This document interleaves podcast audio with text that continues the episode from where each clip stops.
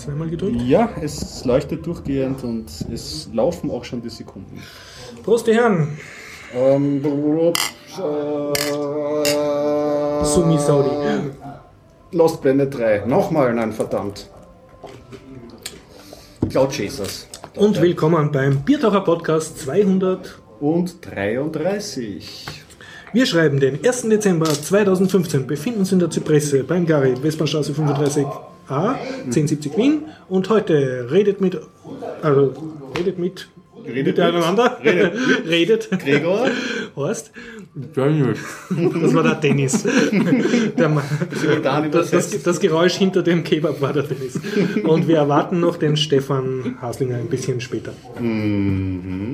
Genau, ähm, das Ganze findet statt mit freundlicher Unterstützung von wukonic.com, der Internetagentur aus Österreich, vom Jörg und vielen Dank an dieser Stelle und ebenso einen großen Dank an unsere Flatterer Ajuvo und Bernd, Bernd Schlapsee. Schlapsee, vielen Dank, Leute. Ja, wirklich, Und vielen alle Dank. anderen, muss man dazu sagen, alle anderen, die uns generell flattern. Ja, auch alle, also sie sind alle inkludiert, die uns irgendwie ähm, Kohle zustecken, das ist immer willkommen. Und Daumen drücken, dass es Flutter noch lange gibt. ich mache mir solche Sorgen. Okay. Ja, da habe ich einiges auch gehört, dass Flutter am absteigenden Ast ist und so. Wir Ja. werden uns ein neues Finanzierungsmodell äh, einfallen lassen. Ja, vielleicht probieren probieren wir echt das. Aber Zum Beispiel, dass wir gegen Geld mal. über irgendwelche Sachen nicht reden. Das ist immer ein Erpressermodell. Ja, ja, das finde ich immer extrem gut. Gut, ähm, was haben wir diese Woche denn so erlebt? Jetzt mal halt nehme ich das mal vorweg. Ne? Ähm, ha, wenn du mich so direkt fragst, kann ich mich nicht erinnern, aber irgendwie ist die Woche vorbeigegangen. Ah Ja, ich habe drei Kunden an einem Wochenende verloren. Das Oh. war ein bisschen ein Tiefschlag.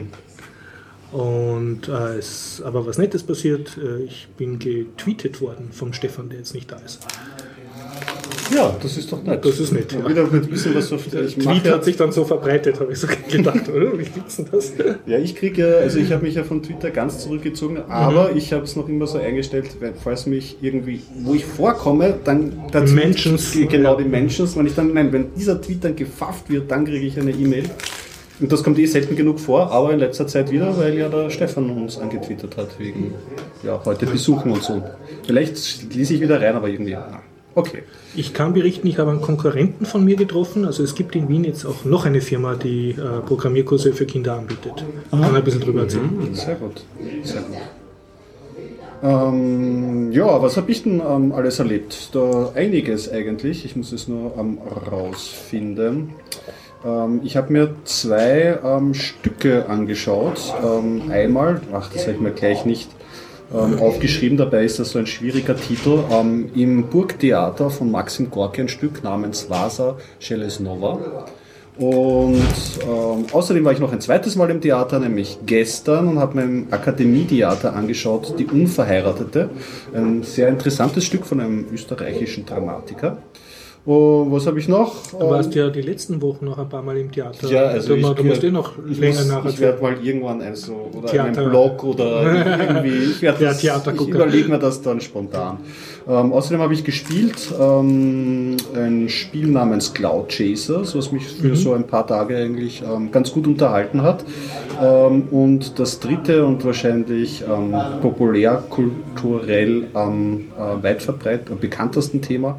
Ich habe mir im Kino angeschaut Mockingjay Bird. Oh, Teil 2, den Abschluss der Hunger Games mit der Jennifer Lawrence in der Hauptrolle. Ja. Ich kann erzählen, ich war am Klimatmarsch in Wien. Okay. Auch gut. Dennis. Moment, ich beiß noch schnell ab und red dann weiter. Genau. Also, ich war bei einem Tag der offenen Tür des Musikwissenschaftlichen Instituts der Uni Wien und habe in dem Zusammenhang über ähm, Elektrostaten und, und elektrodynamische ähm, Dinge etwas weiter gelernt. Ähm, dann war ich auf dem Weihnachtsmarkt in Spittelberg. Ähm, ich habe mir den Film Codename Onkel angeschaut. Und vielleicht komme ich noch dazu, ich weiß noch nicht, über respekt.net zu reden. Ah ja, das würde mich interessieren. Also ich habe mich nur ein bisschen mit beschäftigt, also viel gibt's nicht. Ich kann von einer TV-Serie berichten namens Deadbeat. Gut. Kiffer, Kiffer-Geisterkomödie. Interessante Mischung, okay. Ja. Jetzt haben wir gar kein so ein Thema für einen Einstieg, wo man so irgendwie ein Gadget oder so oder irgendwie Kein Nerd-Thema. oder Naja, die Elektrostaaten ist. sind Das stimmt schon, ja. aber wir wollen dich ja noch schonen ein bisschen. mit deinem- Mhm. Dann im Red Faction. Ja, vielleicht mache Endlich ich. mal Red Faction. Ich meine, es bricht zwar total das Konzept, weil ja Spiele erst Aha, später ja. kommen, aber vielleicht, vielleicht, hat dir keinen Spaß gemacht und Vielleicht war so- Arbeit. oder? das, ja, vielleicht so über die, so über die Sachen. Na, ich fange mal an, das ist schon so lang ähm, Mhm. Ja. übrig, das Thema. Okay? Ähm, das ist ein Spiel eben namens Red Faction Guerilla und ich habe es nicht selber gespielt, ich habe nur zugeschaut dabei. Ich habe es auch nicht aktiv gekauft, es war bei einem Humble Bundle Okay. dabei. Bitte ähm, Hopp weghören, der kriegt sicher einen Wutanfall, der ist ja nicht so ein großer Fan vom Konzept Humble Bundle. Ich aber schon, weil ich dann auch immer, weißt du was auch schön ist? Ich kann dann, ich, ich kenne in meinem Freundeskreis ähm, diverse verschiedene Spielertypen. ah, und die ladest du dann ein und lässt dein Spiel spielen, sozusagen. Ja, genau. Also wenn sie in meiner Nähe sind oder beziehungsweise ich gebe dann einfach auch Spiele, ich schenke Spiele Schenkst du dann her, und ja. das ist einfach auch gut. Weil meistens ist das Sammelband ist psychologisch so, ist meistens Mhm. ein, zwei Spiele, die mich interessieren, das ist die Kaufentscheidung und der Rest sind halt so. cool, ja. Genau. Ähm, was ist Red Faction Guerilla? Das ist schon der Ist dritte. das nicht ein, ein Ego-Shooter? Ja, schon der dritte Teil einer Ja, ja. Ego-Shooter-Serie. Ja. Und da geht es über ähm, Kolonisten am Mars. Die ersten beiden Teile, ich habe mir die Handlung auch rudimentär durchgelesen. Äh, irgendwie bist du Minenarbeiter und das war eigentlich, äh, ich glaube auch in den ersten Teilen, so was ich gehört habe, also der, ähm, der Kollege, dem ich zugeschaut habe beim Spielen, hat, glaube ich, den ersten oder den zweiten Teil gespielt, hat gemeint, eine Besonderheit damals war halt, das ist ja bei Ego-Shootern oft ähm, irgendwie, dass die Umgebung relativ statisch ist, aber da war eine Besonderheit, dass du eben durch gewisse... Zerstörbares Terrain. Genau, richtig. Aber ich glaube, äh, bei der ersten oder so, es war zwar damals ein riesiges gehyptes Feature, war aber nicht wirklich, dass alles zerstörbar war, sondern nur gewisse Barrieren und da sozusagen. konntest du dich durchbohren, oder? ja, aber es war jetzt kein Minecraft, wo du komplette Freiheit gehabt Ja, ja. hättest. Also bei Red Faction beim dritten Teil ist so einiges anders. Also Mhm. es ist kein klassischer, wie man so nennt, Schlauchshooter, wo du einfach von Ja. Cutscene zu Cutscene und Level durch. Und überall zu hast Level- du, du hast zwar, bist urbewaffnet, schaffst es aber nicht über so kleine Gartenzäune drüber zu steigen, die dir das Levelgrenze markieren. Das ist im dritten Teil zum Teil, muss man sagen, Ja. auch so, aber Ja. anders. Ja. Es ist ein Open-World-Spiel. Mhm. Ähm, du spielst den ähm, Mars-Kolonisten namens Mason und Mhm. in der ersten Cutscene siehst du gleich, du arbeitest mit deinem Bruder an irgendeinem Damm oder an einem Ja. Mhm. Zaun ähm, und du wirst ähm, von Truppen der IDF ähm, überfallen und dein Bruder kommt leider zu Tode. Und IDF sind die bösen Konzerne, die es ist so, dass in diesem Teil ähm, ist die IDF ähm, eine, eine Bewegung, die unabgekürzt nennt sie sich die Earth Defense Force. Ja? Ja. Und es ist so eine Art Unabhängigkeitskrieg, in, in, ähm, geht vor sich auf dem Mars. Mhm. Das heißt, die Kolonisten wollen sich unabhängig machen, aber die Erde möchte gerne ihre wirtschaftlichen Ja. Interessen dort wahren und hat dort eigentlich relativ viele Gebäude aufgebaut natürlich und viele Checkpoints und Mhm. kontrollieren das militärisch. Ja? Und in, der ersten äh, Szene wird eben von einer EDF-Truppe dein Bruder ermordet und Mhm. du schließt dich dann gleich sofort den Rebellen an, die da auch ähm, gleich vorbeimarschieren. Da triffst du auch gleich eine weibliche Rebellin, die so Mhm. quasi dein Love Interest ist oder so. Aber über die Handlung möchte ich eigentlich gar nicht so viel erzählen, weil die ist schlecht. schlecht. also die Cutscenes, ich muss ja immer sagen, ich bin da so ein narrativer Spieler. Ja? Ja. Also ich brauche schon ein bisschen Fleisch. Also Ja, aber dann sind die Cutscenes für dich doch wichtig eigentlich. Oder? Sind sie wichtig, Ja. und, aber man möchte sich nicht darauf konzentrieren, weil keiner der Charakteren sie ist sympathisch, sie bleiben Aha. alle hölzern, sie haben alle irgendwelche ähm, ähm, Dialoge, die wie aus der Retorte Du bist vom Kino. Besseres gewohnt. Ja, und selbst da, es ist wie ein Blockbuster-Film, Der der, mich, der, der mich nicht fängt, sondern Ja. der mich ärgert. Ja, ja. Also da, wo man so Okay. richtig wütend wird. Oh, Und ansonsten ist es so, du startest von deiner Rebellenbasis, kannst mit verschiedenen, in verschiedene Autos einsteigen, Mhm. arbeitest in verschiedene Sektoren vor. Und diese Open World ist ähm, sehr unabwechslungsreich. Was jetzt am Mars nicht vielleicht unrealistisch ist, könnte man sagen, ja. Aber du kommst in einen Sektor in den anderen und da ist halt ein bisschen, also alles relativ staubige Fläche. Und wenn du in halt einen grüneren ähm, Bereich kommst, wo reichere Leute wohnen, dann hast du ein paar andere Fahrzeuge und es sind ein paar grüne Flechten. Aber im Grunde ist es eine leere, leblose Welt. Ja. Ja, und kannst du da wenigstens super toll ballern mit Zielfernrohr und weit äh, snipern und, und keine Ahnung. Also als deine Default-Waffe, die du gar nicht aus der Hand liegen hast, hast hast du einen Hammer und das ist nicht ohne Grund, weil du kannst dort jegliche Struktur, die dort steht, zusammenhauen. Ja? Das ist schon einmal vielleicht irgendwie recht bemerkenswert, weil du kannst riesige Türme sprengen und ähm, Schilder. Also es ist sozusagen Posten und alles so. kaputtbar, was Es ist alles kaputt, äh, relativ alles kaputt. Da, wir- da, haben, da merkt man auch so, da haben sie ihr Hauptaugenmerk drauf Mhm. Ja, ja. gelegt. Das Blöde ist, diese ganzen Strukturen, die sie da aufgebaut haben, schauen für mich aus wie Mobilklos. Also man kann sich vorstellen, der Nase ist ein riesiges Mobilklo und du hast Mobilklos. Und du Irgendwas musst hat dir nicht und du gefallen musst sie-. Und du musst sie mit einem. Hammer kaputt hauen. Moment, wie, was? Schön, Ja, also alle Gebäude, es gibt sehr viele Gebäude dort, ja, aber sie schauen eigentlich alle relativ gleich aus. Und Mobilklos? ja, sie schauen für Eckig. mich also aus. Dixie-Klos? Ja, sie schauen für mich wie so Plastikkonstruktionen aus. Großer, kleiner, aber alle gleich und sie fallen auch alle gleich zusammen und brettern gleich. Du hast keine Abwechslung. Es ist halt, als hätten sie sich eine Struktur überlegt und, du die haben sie dann hingebaut. Und bei der Handlung, es ist nicht nur so, mh, ich habe letztens ein lustiges Vokabel aufgeschnappt, ähm, nämlich ähm, die ludonarrative Dissonanz. Okay, bitte, bitte erläutern Nein, Sie das. das war's jetzt. Das, das Ja, darunter leidet Dissonanz das Spiel. Nein, nein, das ist so, ähm, ähm, ein Spiel versucht eine Geschichte zu erzählen, Ja. aber das, was du machst, widerspricht ihm eigentlich Ah, vollkommen. okay, okay, ja. Das Also heißt, du bist da nicht wirklich drinnen, die Immersion. Genau, Ah. es reißt dich raus, weil, weil, weil deine Taten, die du setzt, eigentlich der Handlung Ja, ja, komplett ja. widersprechen. Und hier ist es so, du wirst natürlich als epischer Held, der diesen Mhm. Kolonial, Kolonialisten irgendwie hilft, aufgebaut, aber eigentlich im Grunde, wenn du das wirklich hernimmst, also du machst dann Attentate auf beispielsweise Shopping-Centers oder Mhm. wo sich halt wichtige EDF-Leute treffen, du bist ein, muss man sagen, ein Terrorist, der... Ist das vielleicht so ein bisschen um, um also ist vielleicht da nicht der Gag drinnen? Ich so würde, bisschen, ich würde es wünschen, wenn nicht das Finale und das Ende. Ja. Es ist halt, es ist halt kein, kein, kein Stück von grimmigen Unterton oder Nachdenklichkeit Mhm. drinnen, sondern es wird wirklich ein Action-Movie durchgezogen und äh, das als Held aufgebaut, aber die Daten, die du setzt, denen widersprechen das irgendwie Mhm. vollkommen. Das ist also ein gutes Beispiel, was wir auch, glaube ich, irgendwo gebracht haben bei einem Podcast für Ludo, äh, narrative Dissonanz, ist zum Beispiel das Reboot von Lara Croft, ähm, wo sie ein sehr sensibles, ähm, noch äh, junges Ja, ja. Mädchen spielt, aber dann eigentlich während dem Spiel Massen mordet und einen nach dem anderen umlegt. Ja.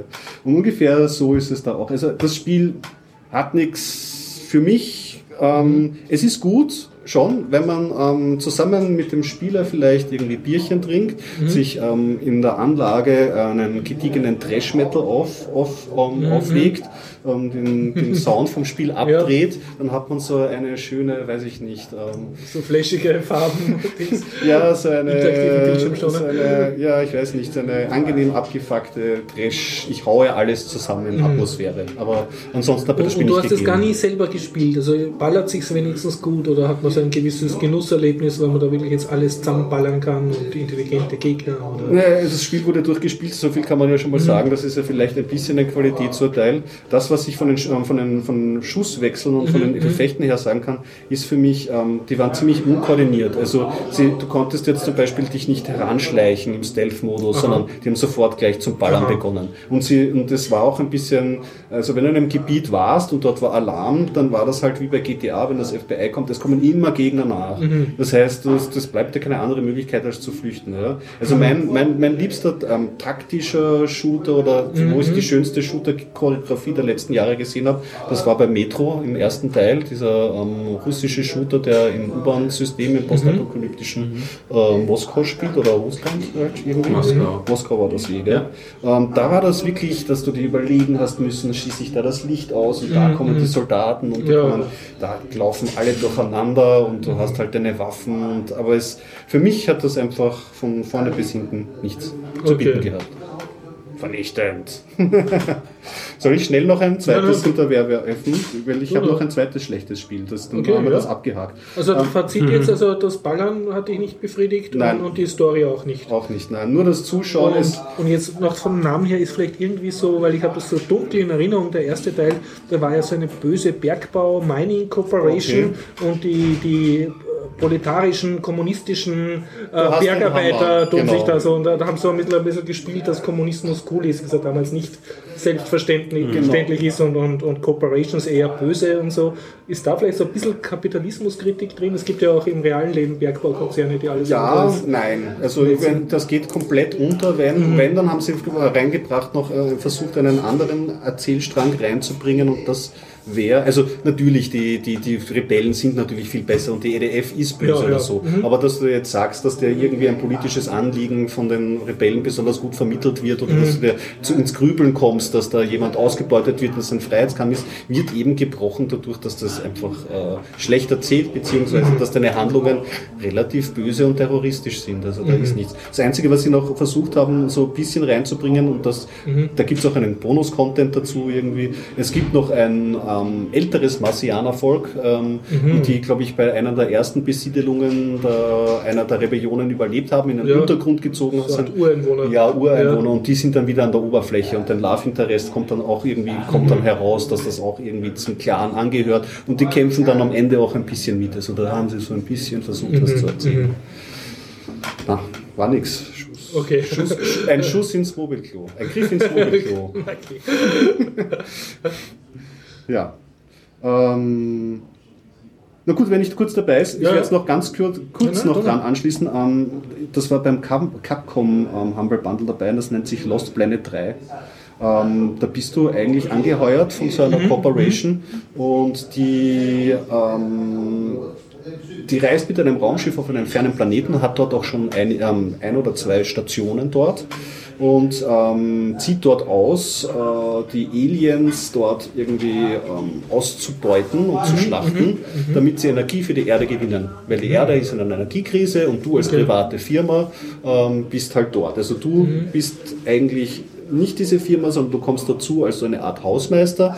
Der Alte ist irgendwie gestorben, keine Ahnung, ist weg, du wirst dort angeheuert und du bist dann in so einem klassischen, also du kommst auf diesen Eisplaneten da, musst die ersten Aliens umbringen, kommst in die Eisstation und du es ist nicht wirklich Open World, aber du kriegst so kleine Quests in der Raumstation von den Leuten und musst so wirklich Hausmeistertätigkeiten machen. Also du musst so geh in dieses Feld, bring ein paar Aliens um, steck deine ähm, Energiesammelsonde Klingt ein, wieder World of. Warcraft, nach Spielerbeschäftigung. Ja, ja, ja. Es ist ein bisschen ähm, ähm, atmosphärisch, muss ich sagen, weil du gehst in so einem, einem Mech rum, in so einem großen Roboter, Ah, wo du dich okay. reinsetzt. Ja? Cool, ja. Und da siehst du auch irgendwie dass du das Wackelt Cockpit, jeder das Schritt wackelt jeder Schritt und du kannst auch als Soundtrack irgendwie so Country-Klänge oder so langsame, verhaltene Western-Klänge Ja, ja. oder was du halt für Bock hast, irgendwie andrehen. Und die äh, Dialoge sind auch ein bisschen slightly besser geschrieben, weil du hast irgendwie von einem unterdurchschnittlichen Science-Fiction-Film so die klassischen Charaktere. Du hast doch immer auf so, einem, auf so einer Raumstation zum Beispiel einen e- etwas ex, äh, exzentrischen Techniker und der, mit dem freundest du dich an und äh, weiß ich nicht, ein, der Chef, der ein bisschen eine Doppelrolle spielt, wo man nicht genau weiß Okay, und so. Also atmosphärisch hat das schon einiges zu bieten. Man muss sagen, es ist halt ziemlich ähm, ultra brutal, weil diese, ähm, ich meine, die Aliens sind nicht schön, die schauen Ja. aus wie bei Starship Troopers, die sind so schwarze Spinnen mit leuchtenden Sachen, aber du bringst sie auch, auch auf ziemlich brutale Weise um. Also du kannst sie nicht nur aussteigen und sie irgendwie so mit der, mit, mit der Pistole irgendwie umbringen oder mit den Waffen, die du hast, sondern kannst sie auch mit dem Mech schnappen und hast du in einem, also in dem einen ist eine Greifkralle und in der anderen Hand ist ein Bohrer und du bohrst so in diesen Alien rein und dann denkst du dir auch irgendwie so. Vielleicht bist du einfach nicht mehr 13 und, und hast einen gewissen Fun-Faktor, nicht mehr an sinnloser Ja, Gewalt. ja, also ich, muss, ich, ich sehe solche Sachen auch ähm, irgendwie mit dem inneren Mantra, ich bin nicht die Zielgruppe, ich bin Ja, nicht die ja. Zielgruppe. So schaue ich mir ja auch Mockingjay Bird an. irgendwie. Mhm, Aber ich kann dann schon noch unterscheiden und da muss man sagen, ähm, sie haben zum Beispiel, wenn du gewisse Quests erledigt hast, Mhm. siehst du dann so Videobotschaften, die der Typ aufnimmt und seiner Frau schickt irgendwie. Mhm, ja. Und das ist schon, das kennt man aus Science-Fiction-Filmen, das ist nicht schlecht gemacht, Mhm. das ist auch nicht unliebevoll gemacht. Ja. Das einzig Blöde ist, und das ist mir bei Capcom generell jetzt aufgefallen bei den Spielen, die ich gespielt habe, sie haben dann im Verlauf der Story, wird die Story dann halt immer Hanebücherner. Ja, sie ja. versuchen dann irgendwann ein großes Finale zusammenzubauen. Ja, und die, zum Beispiel die weit entfernte Frau, die, die zaubern sie dann irgendwie aus dem Hut, dass die auch auf dem Planeten ist und das wird unlogisch.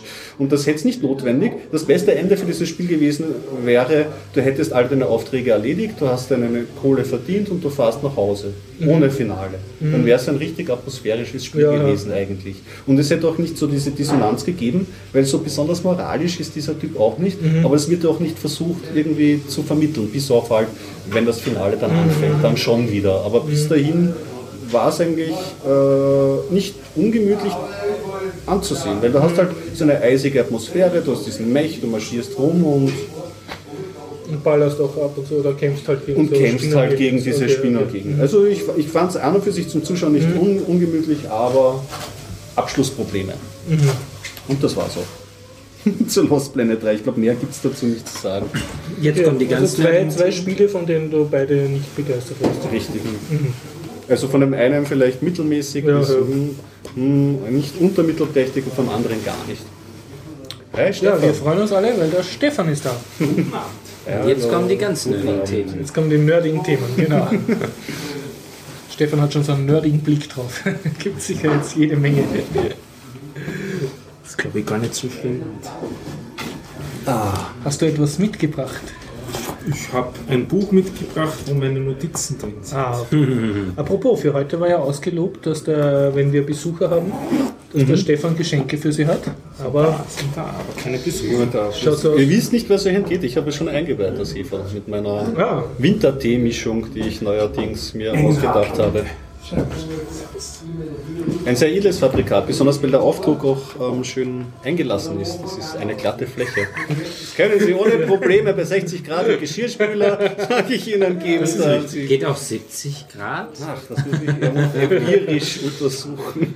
Das kann man, da muss ich meinen Geschirrspüler, glaube ich, zuerst umbauen. Ich glaube, der kann nicht höher als 60. Übertakten. Ja, übertakten, ja genau.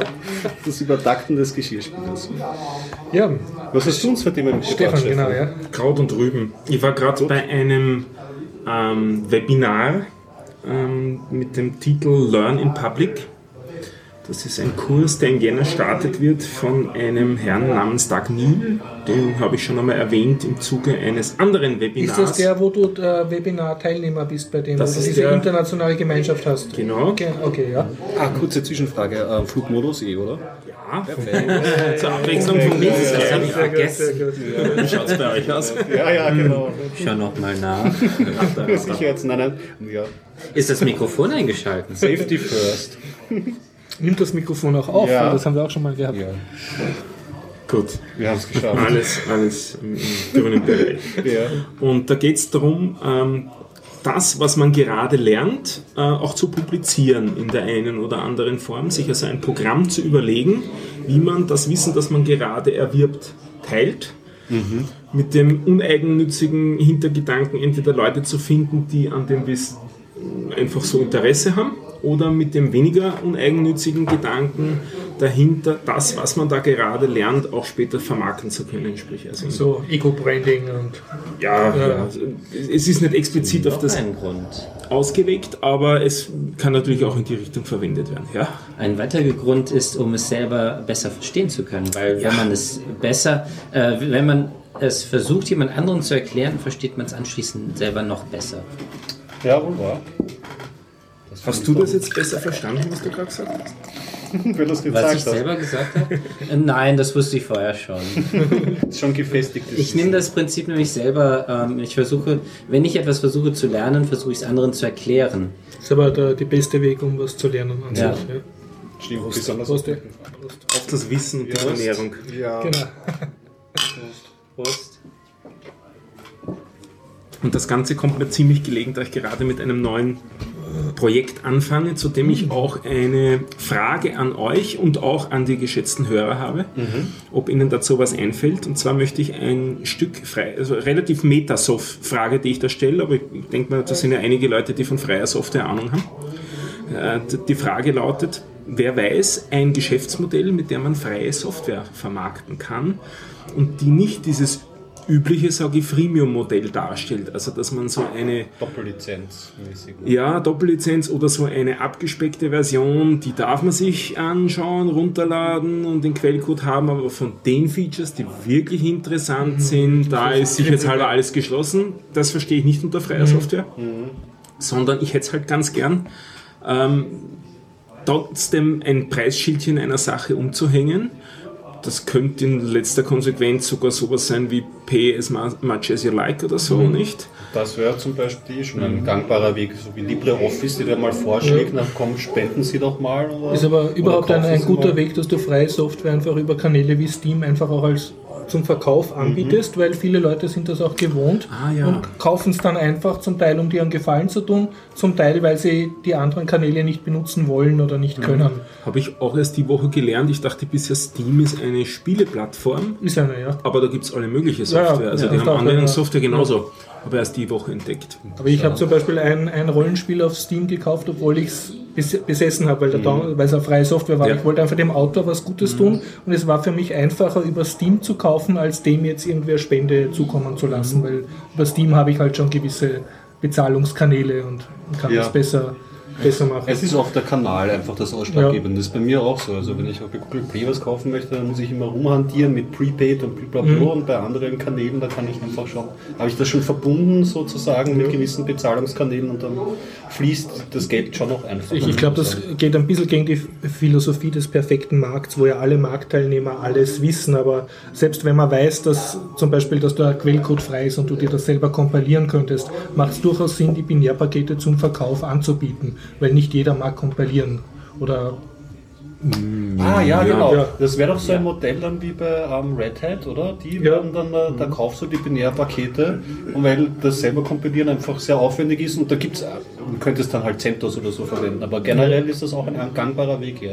Aber ich, ich plädiere überhaupt dafür, etwas, auch wenn du es auf einem anderen Kanal gratis äh, anbietest und frei, äh, also wenn es zum Beispiel auf GitHub liegt und auch wenn du sagst, liegt auf GitHub, das trotzdem als Package auch zum Verkauf anzubieten. Weil sich das einfach nicht ausschließt, weil manche Leute finden das einfach leibend und sagen, ja, warum nicht, kaufe ich, weil ich zum Beispiel von der Firma ein Budget habe, um Software zu kaufen, aber nicht um eins, um dir privat Spenden zu überweisen. Einen Ansatz, den ich mir auch überlegt habe, das haben wir früher immer wieder mal gesehen, waren so Geschichten, die Software kriegst umsonst, die kannst du auch runterladen und installieren, nur die Dokumentation oder das Buch oder das Schulungsvideo dazu bekommst du nicht. Das Schulungsvideo äh, getreut anzugeben, finde ich, ist total fair, weil Ja. es gibt ja auch Leute, die jetzt ein Excel-Trainingsvideo Ja. verkaufen, ohne dass sie mit Microsoft irgendwas zu tun haben. Das ist komplett ein getrennter Kanal. Ne? Na, ich werde euch dann mitteilen, zu Ja, ich ja, gekommen bin. Also, ähm, was ich dazu sagen wollte, ja, das mit dem Kompilieren, ähm, bei XChat war das früher so. Die Windows-Version war nicht kostenlos. Ähm, sie haben dafür Geld verlangt, weil sie das erstens nicht Windows unterstützen wollten und weil sie, äh, äh, weil sie darin mehr Aufwand sahen. Ja. Und, ähm, Aber es der Source lag vor, also ein, fähiger Windows-User Ja, genau. hätte sich selber Ja. kompilieren können. Ja, das, ähm, ich habe das auch mal gemacht und jemand anderen zur Verfügung gestellt, aber nur zum Spaß. Also zudem gab es woanders äh, auf einer anderen Seite die XChat-Kompilate auch zum, für Windows herunterzuladen. Ähm, und dann gibt es noch ähm, PostgreSQL, ähm, fällt mir jetzt sofort ein. Gibt es äh, einen Anbieter, der ähm, Support anbietet? Das ist auch noch eine Möglichkeit, statt mit der Software mit dem Support Geld zu verdienen. Das stimmt. Das, Das ist ist so, das macht, klassische. macht natürlich in Firmenkontexten sehr viel Sinn. Ja. Was auch für dich vielleicht interessant wäre, ist, dass du deine Userbase aufbaust, einfach indem du das einmal frei machst und halt die Leute natürlich nicht hinderst, dir das trotzdem zu zahlen, wenn sie das wollen. Und nachher dann sagst, also man kann das jetzt auf Erpressung machen oder einfach nur auf Support, dass du sagst, ja, äh, passt auf, ich hätte das gerne. Ist im Jahr nicht mehr frei. Nein, nein, das nicht, das bleibt so, frei. ja. Aber dass du sagst, du möchtest halt so und so viel, um das jetzt weiterzuentwickeln. Ja. Du kannst eine Historie vorweisen, du hast das von Version 0 auf Version so und Ja. so gebracht. Ne? Und äh, wenn, die, wenn das Geld zusammenkommt, wie auch immer, dann arbeitest du weiter. Und sonst musst du jetzt leider andere Sachen machen. Und dann kann sich die Community Ja. überlegen, ob es da jetzt sozusagen dich weiter zahlt, was natürlich besser geht, wenn du schon einmal Vorleistungen gebracht hast. Ja. Das ist praktisch das Crowdsourcing-Modell. Ja, da muss man aber auch aufpassen. Ich fand das, wie der ähm, Entwickler von G äh, GNU-PG das gemacht hat, äh, der ja mehr oder weniger ähm, gejammert hat. Mehr oder, äh, also Ja. fand ich nicht so besonders. Also Man muss also mal halt sehen, wie man es aufzieht. Aber das, also dass wenn man zum Beispiel sich so Features aufschreibt und das, ein Preisschild drauf tut, Ja. so ihr bekommt das, zahlt mir das, oder ihr könnt selber Features auch mal bestimmen. Ich, ich entscheide, ob ich es aufnehme und einen Preis dazu geben. Das ist Man muss dazu Das sagen, bei ist Ferra, was. das, Schöne ist ja, dass es ja jedem freisteht, das Projekt zu forten und selber die Features zu implementieren. Aber das tut sich ja keiner an meistens. Ne? Also ich finde, das ist das durchaus fair, dass man da sagt, okay, ich möchte ein gewisses Budget haben. Das mit den Features kenne ich von OTRS. Die haben das nämlich tatsächlich so. Für Features kosten extra, aber die Feature, ähm, man kann sich sozusagen die Features kaufen, Okay. aber es wird dann auch unter der GPL weiter ähm, gegeben. Ja. Das heißt, jeder bekommt dieses Feature, Ja, nicht nur der, der es angefragt hat. Sehr gut. Wobei die haben manche auch Closed Source OTS. Aber Ja. bei einigen ist so, wie du sagst. Ja. Ja. Das heißt, du berichtest uns demnächst mehr über dieses Projekt. Ist es noch geheim oder kannst du jetzt schon sagen, worum es überhaupt geht? Geheim ist es nicht, es ist nur noch sehr unausgegoren. Heute ist tatsächlich der erste Tag, an dem ich an dem Projekt arbeite. Also ich habe jetzt Cool. mehr oder minder einen Monat so gut wie nichts gemacht, außer darüber nachzudenken. Und heute habe ich damit begonnen. Erzähl uns, erzähl uns. Es, was ist es? es, hat einen, es hat einen Titel, der in Österreich relativ bekannt ist und das Wort ist in Österreich bekannt und lustigerweise fast nur in Österreich. Ähm, und zwar heißt es Panoptikum. Ah, Sagt mir nichts. Das war doch damals eine ORF. Auch eine äh, ORF-Sendung, ja. Deswegen- des- Deswegen Genau, kennen es die Österreicher mit der entsprechenden Titelmelodie. Dann, dann. Genau, ja. Eines der wenigen Musikstücke im Siebenvierteltakt. Sieben Vierteltag. Sieben Ja, Wir müssen jetzt dazu sagen, für Nicht-Ösis oder einfach Leute, die ein bisschen jünger sind als 40, äh, das war eine, eine, so im ORF damals, als es noch zwei Kanäle gegeben hat und um Mitternacht Sendeschluss war. und, äh, da war das so eine Sendung, was hat die gemacht? Eigentlich so bunte, interessante Clips aus aller Welt. So, Ja. so ein Mischmasch-Sendung. Panoptikum.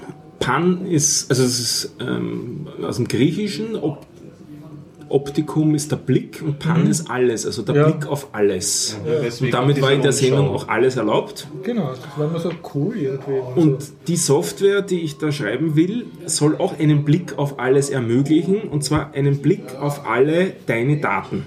Oi. Das wird eine Art Datenexplorer. Das, was vielleicht früher mal der Windows Explorer versprochen hat und nie gehalten hat. Äh, die Idee stammt daher, dass ich ähm, nicht nur bei mir selbst, sondern auch von vielen anderen Leuten und auch kleinen Firmen weiß, dass sie ihre Daten verstreut haben über alle möglichen äh, sozialen Kanäle, Also Social Media, Fotos auf Flickr, E-Mails auf Gmail, Kontakte auf Facebook und, und so weiter. Texte in Google Plus Genau. und in der Uncloud noch was. in der Uncloud vielleicht noch was und am WordPress-Blog Und und, so wie heißt weiter. dieses Unsägliche, was alle benutzen? Dropbox. Ne? Dropbox was. Und ähm, man hat zwar die, diese Materialien im Prinzip dann jederzeit zur Verfügung, aber bequem ist die ganze Geschichte nicht. Und ähm, einerseits, manche wollen vielleicht nicht groß posten, tun es unabsichtlich, manche wollen groß posten, Können es aber nicht, zumindest ist, ja. nicht bequem. Ähm, als Nebeneffekt zu dem Ganzen noch eine hübsche Backup-Funktion und eine Synchronisierung zwischen mehreren Geräten. Das ist so das, Lass was mich raten, du möchtest einen Cloud-Service anbieten, wo du erst einmal alle Passwörter von diesem einzelnen Service angibst, der dann für dich alles macht und Dennis freut sich schon. Nein, es wird kein Cloud-Service, weil das würde an dem ganzen Konzept zuwiderliegen, wenn man den Teufel mit dem Belzebub austreibt auf die Art und Weise. Also das wird eine lokale Applikation werden, die man sich lokal auf seinem Rechner installiert. Also ich denke da jetzt nicht an einen riesen Konzern, der da Gigabyte und Abergigabyte von Daten oder Terabyte in der Cloud hat und sich die reinholt, sondern eher an Einzelpersonen und eben kleine Firmen, sodass das auch auf einem Laptop oder so noch Platz hat. Und man hat das als lokale Applikation, die saugt sich die Daten von den diversen sozialen Netzwerken herunter und hat sie dann eben lokal auf der Festplatte zur Verfügung. Ja, spannend. Sozusagen ein, äh, ich hole mir die Daten auch wieder zurück. Genau. Und als Web-App oder als ähm, Nein, als? Test, als Desktop-Applikation. Ähm, weil ich nicht glücklich bin, was zurzeit mit den Web-Apps und äh, Datenbanken äh, möglich ist. Und insbesondere, was ich auch noch ganz gern hätte, ähm, wenn man dann seine Daten da so schön hat, hätte man es vielleicht auch ganz gern, dass man die lokalen Daten hübsch äh, indiziert und auch in denen suchen kann und mit denen was machen kann. Und aus dem Webbrowser ähm, darf man ja nicht ins Filesystem, da hat man ja so ein Sandbox-Konzept. Das heißt, in einem normalen Webbrowser geht diese ganze Geschichte nicht, sondern da braucht man technologisch ein bisschen was anderes. Und da werde ich auch anders mal drüber reden, wie man das macht. Okay, jetzt wollte ich nämlich gerade fragen. Das nächste Mal. Also du machst eine Offline-App, die die ganzen in der Online-Cloud verstreuten Daten auf die Festplatte saugt. Naja, beim saugt Saugen und muss sie auch online sein, Ja. aber dann kannst du sie offline zu verwenden, um in deinen Daten zu Aber browsen. im Prinzip ist das das. Äquivalent meiner super wichtigen Textdatei, wo alle meine Passwörter drinnen stehen. Jupp. Nicht nur, es ist ja gleichzeitig auch eine Indizierung, wo habe ich welche Bilder zum Beispiel. Ja, ist Also ich habe ein paar ja. bei Flickr, bei Ja, dem, ja. Äh, weil ich ja zum Beispiel äh, verschiedene Identitäten im Internet ähm, habe. Einmal als mich, einmal als eine fiktive andere Mhm. Person und das soll alles dann verknüpft werden. Also ich habe gleich ein Geschäftsmodell, Stefan, für dich. Es gibt da diverse große Datenorganisationen, die ganz gern da so eine, eine Backdoor hätten, dass auch wenn das offiziell keine Online-Software ist, Ja. die da vielleicht gewisse äh, Key-Indexlisten äh, äh, dann... Können, Äh, können sie ja forken und jederzeit einbauen. ja. Ja, und dann selber Also ich glaube, damit können sie Das besser verkaufen. Ja. Ja. Also da da wäre Also- sicher ein Markt da. Ähm, das Ganze wird ohne HTML also auskommen. Nein, das wird's nicht. Okay, das war die schon bereits die Antwort und jetzt weiß ich, wie du es machst. Und ähm, was, was ich ganz lustig fand die Woche, ist, dass ein anderes Webservice auf diese Idee gekommen ist und die Woche oder letzte Woche was dazu veröffentlicht hat, aber nur für sein eigenes Service, nämlich das ist WordPress. Aha. Man kann sich jetzt auch für WordPress eine Desktop-Applikation installieren. Oh ja, das habe ich mitbekommen. Und was, ja. was tut ihr da? Die blockt dann offline? Oder? Ähm, du kannst offline mehrere Blogs verwalten und Sachen dann hochladen wieder und so weiter. Schau, also dann Bulk durch- hochladen, dass das Ich nicht kann- online sein muss. Ja, zum schon genau. ja, das macht Sinn. Ich kann das, ja, ja, das macht doch durchaus Sinn, weil ähm, wenn man öfters mit WordPress oder generell mit Ad Administrations-Backends, die im Web sind, arbeitet, dann weiß man, ähm, weiß man zu schätzen, wenn man wieder ein, ein Offline-Programm hat, das vielleicht auch ein bisschen responsiver reagiert Ja. auf gewisse Sachen, wo du gewisse Administrationsschritte durchführen kannst. Und nicht, online sein musst, um irgendwas zu tun. Ja. Ja, ja. Oh, ja. Stimmt, die wollte ich eigentlich ausprobieren. Gute Idee. Ich möchte an diesem Punkt vor WordPress warnen. Und zwar, Ah, Ja, wegen den ganzen Sicherheitslöcher. Oh, aber ist welches ja nicht? Ich würd sagen- ich bin mittlerweile CMS-Agnostiker, Leute. Ich sage euch eins bis andere. Ich habe Joomla ausprobiert, ich habe Drupal ausprobiert, ich habe WordPress ausprobiert. Ein CMS ist immer nur so gut wie die Plugins, die man installiert und deren werden viele installiert von den Usern. Und das ist schon allein schon der erste Schritt, wo es- kritisch Ja. wird. Und die Update-Politik auch. Also ich bin bei CMS mittlerweile wirklich so, ich schaue mir das an, meine Lieder sind so auf Halbmast irgendwie gestellt und ich klicke mich dadurch ganz ohne Romantik. Also ich bin weder ein WordPress-Fan noch ein Joomla-Fan noch ein aber du verwendest schon WordPress ab und zu. Zurzeit wird es irgendwie in meinem Umkreis sehr häufig verwendet. Könnte aber nicht sagen, dass es jetzt ähm, äh, irgendwie etwas hätte, was mich besonders dort hält. Also wenn ich da, wenn das nächste CMS um die Ecke kommt, dann werde ich mir das auch anschauen und durchklicken. Okay, da ist auf jeden Fall dann Marktpotenzial. ähm, und weißt du, was alle diese ähm, CMS gemeinsam haben? Sie sind in PHP geschrieben. Und das ist die größte Lücke überhaupt. Also um PHP nehme ich einen ganz zweiten Bogen. Wie viele? Das PHP hat ja keinen guten Ruf. Wobei ich habe ja, also wie ich ganz begonnen habe zu podcasten, habe ich ein Interview geführt. Ich glaube, da habe ich dich auch kennengelernt, was. Ähm, es gibt ja auch so ein Ruby on Rails eskes Framework für PHP, sodass man schöner mit PHP Webseiten Symfony. programmieren kann. Symfony. Da habe ich jetzt nur gelesen, dass in Heise jetzt eine neue Version raus. Ja, Version gekommen 2.8 ist. und 3.0. Ja. Aber ja, ich habe es mir mal angeschaut und äh, was, was soll da jetzt schön sein? Ja, nein, Ja. ich wollte es nur anmerken, dass es auch hier Ansätze gibt, dass man vom klassischen PHP HTML-Programmierstil abweichen kann. Wenn wir schon beim auf PHP schimpfen sind, ich, äh, ich äh, habe derzeit endlich Gelegenheit, im Rahmen eines Projekts mich mit Flask zu beschäftigen. Das ist ein kleines Python-Framework, also ein, Okay. der kleine Bruder von Django sozusagen. Wenn man was Webs, ein Web-Framework haben will mit Datenbank und mit Python, aber wenn Django eine Nummer zu groß ist, dann mit Flask. Und da habe ich ein sehr schönes Tutorial gefunden und grab mich da gerade durch. Ich habe mir seit zwei Jahren circa vorgenommen, mich mit Flask zu beschäftigen und bis jetzt bin ich sehr angetan. Also, Also der Schwager von Sinatra. Richtig, ja, habe ich ja. Wir haben uns letztens schon drüber unterhalten und da habe ich auch schon Sinatra erwähnt. Wie bitte? Sinatra ist- dürfte auch ein Framework sein. Ja, das jetzt ist- mal an. Ah, Sinatra ist in Ruby oder was? Ja, Genau. genau, das ist der Ah, kleine okay. Bruder von Und, und Rails. Flask ist sozusagen das Python-Äquivalent zu Sinatra. Ja. Ganz genau. Ja. Wobei ich, auch- mir Flask ja, noch nicht genau angeschaut habe. Kann auch sein, dass sie einen anderen Weg gehen. Ja, spannend, da bin ich neugierig, was du ja, berichtest. ja muss, muss erst schauen. Ich bin auch schon sehr versucht, mich über jetzt auf die ganze Ruby-Schiene aufzusetzen, weil sie kriegen dauernd von Ruby erzählt. Wir kommen noch hin. Ja, Mal, mal Da kann ich nur empfehlen, die Gruppe Ruby Habits, die sich alle zwei Wochen in Wien trifft. Ja, Und zwar das nächste Mal wieder am 9.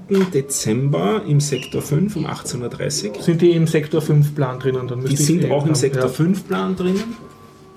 Und ähm, 18.30 Uhr am Abend im ganz Raum ganz hinten im Besprechungsraum und man ziemlich Ja. langsam ums Eck latscht, ist, ähm, das ist so die, die äh, Ruby und Ruby on Rails, ich will nicht sagen Anfängergruppe, aber die Leute, die, die Practitioners sind, also die wirklich was tun wollen und nicht nur Vorträge hören. Da sitzt man dann zwei, drei Stunden zusammen und hackt an seinem Code oder lässt sich von anderen was erklären und diskutiert drüber. Und nachdem die beiden Organisatoren äh, nächste Woche auf Urlaub sind, die seilen sich, glaube ich, nach Japan ab, habe ich das Ver- Vergnügen, bist dieses, du schief. Dieses Meetup zu leiten und darf gut. ich da persönlich einladen. Wow. wow. Darf man da auch als noch nicht Ruby Absolut. konvertiert hingehen? Also, Absolut, das ist auch die Idee Wenn man noch, noch man Python programmiert. als absoluter Anfänger auch Okay, hinkommen ja. kann, Fragen stellen kann, sch- reinschauen kann und so weiter. Wann ist das? Wo? Das ist am 9. Dezember um 18.30 Uhr im Sektor 5, im, äh, das ist im 5. Wiener Gemeindebezirk. Ja, in der Gegend von der Rheinbrechtsdorfer Straße, in der Siebenbrunnenfeldgasse Genau. 45, Okay, äh, wie viel Uhr war es das? 1830. Und damit du sowas in Zukunft nicht mehr fragen musst, lieber Dennis, brauchst du nur schauen auf Spielen programmieren slash Blog, weil dort gibt es einen Punkt Kalender, Events, noch irgendwas, äh, Kurse, glaube ich. Und da versuche ich alle möglichen Nerd-Termine in Wien zu sammeln. Unter anderem habe ich den kompletten Sektor 5 Google-Kalender drinnen importiert. Ui. Also alles, was, reingeschmissen, sehr gut. ja, also ich, die, die, also alles, was halt, wo ich glaube, dass es für meine Kunden interessant sein Auch könnte. eine Auswahl. Okay, ich Ja, aber glaube, ich ist ziemlich muss mich alles. Ich habe gar kein Internet. Du hast keinen. Okay, dann, dann ist schwierig. ja. Also ich versuche derzeit auf Papier zu setzen, ähm, weil das Internet, äh, ja, es heißt Papier ist geduldig und ähm, irgendwie möchte ich was Haptisches haben und deswegen notiere ich mir inzwischen wirklich alles auf Zetteln. Ja. Wir reden nächste Woche, ob diese Phase dann vorbei ist. Na, das ist schon bei mir eine Phase, die seit einem Jahr läuft oder noch Ah, seit einem länger. Jahr. Elektrodiät Diät sozusagen. Dankeschön. Elektrodiät, das ist ein Danke. schweres Wort. ja, du, apropos Elektro. Ah ja, genau, ja. ähm, Warte, ich, wir haben Stefan nicht gefragt. äh, Bist du Nerd-Themen abgearbeitet sozusagen oder hast du nicht noch was äh, Computer? Ein Computerthema habe ich noch. Ja, aber das ist vielleicht vorbereiten? ist das? Ghostery? Also, na, so Musik. Ist er, ist er sehr. wirklich? Okay, ja, wie ihr wollt. Okay. Ah, okay. Du musst ja vor allem jetzt so eine aus. Ein Duell beim Morgengrauen. Hast du schon Jetzt gleich Mund oder Ja. möchtest du direkt weiterreden? Du kannst ruhig weiterreden. Ja, machen wir mal so. Stimmenwechsel ist für angenehm. Okay, ja, passt. Ja, äh, andere Stimmlage. Ähm, ich war am Freitag beim äh, Tag der offenen Tür des Musikwissenschaftlichen Instituts der Uni Wien. Ähm, die haben dort ein paar Poster, weil ich bin selber dort gewesen, weil äh, wir bei einer Poster-Ausstellung, äh, Poster-Session waren und ich selber dort ein paar Poster hängen habe. Ich habe zwar mit dem Institut eigentlich nichts zu tun, aber bin zum Teil inzwischen mit, äh, Mitautor bei ein paar äh, Postern, weil ich ähm, ja, weil ich ein paar Studien mit durchgeführt habe. Und das Interessante ist aber dann äh, das richtig nerdige Thema. Also es ist so ein Thema, ähm, wer nicht genug das passende Kleingeld hat, wird es sich nicht leisten können und kann jetzt zehn Minuten oder eine halbe Stunde vorspulen. Also wir sind jetzt das akustische Äquivalent zum, zum Playboy oder diesen Zeitschriften, wo so so eine St- Fotostrecke ist über sehr teure Luxusjachten. Meinst du das? Du berichtest darüber. Ja, könnte man sagen. Also zum einen, die haben dort einen schallarmen Raum.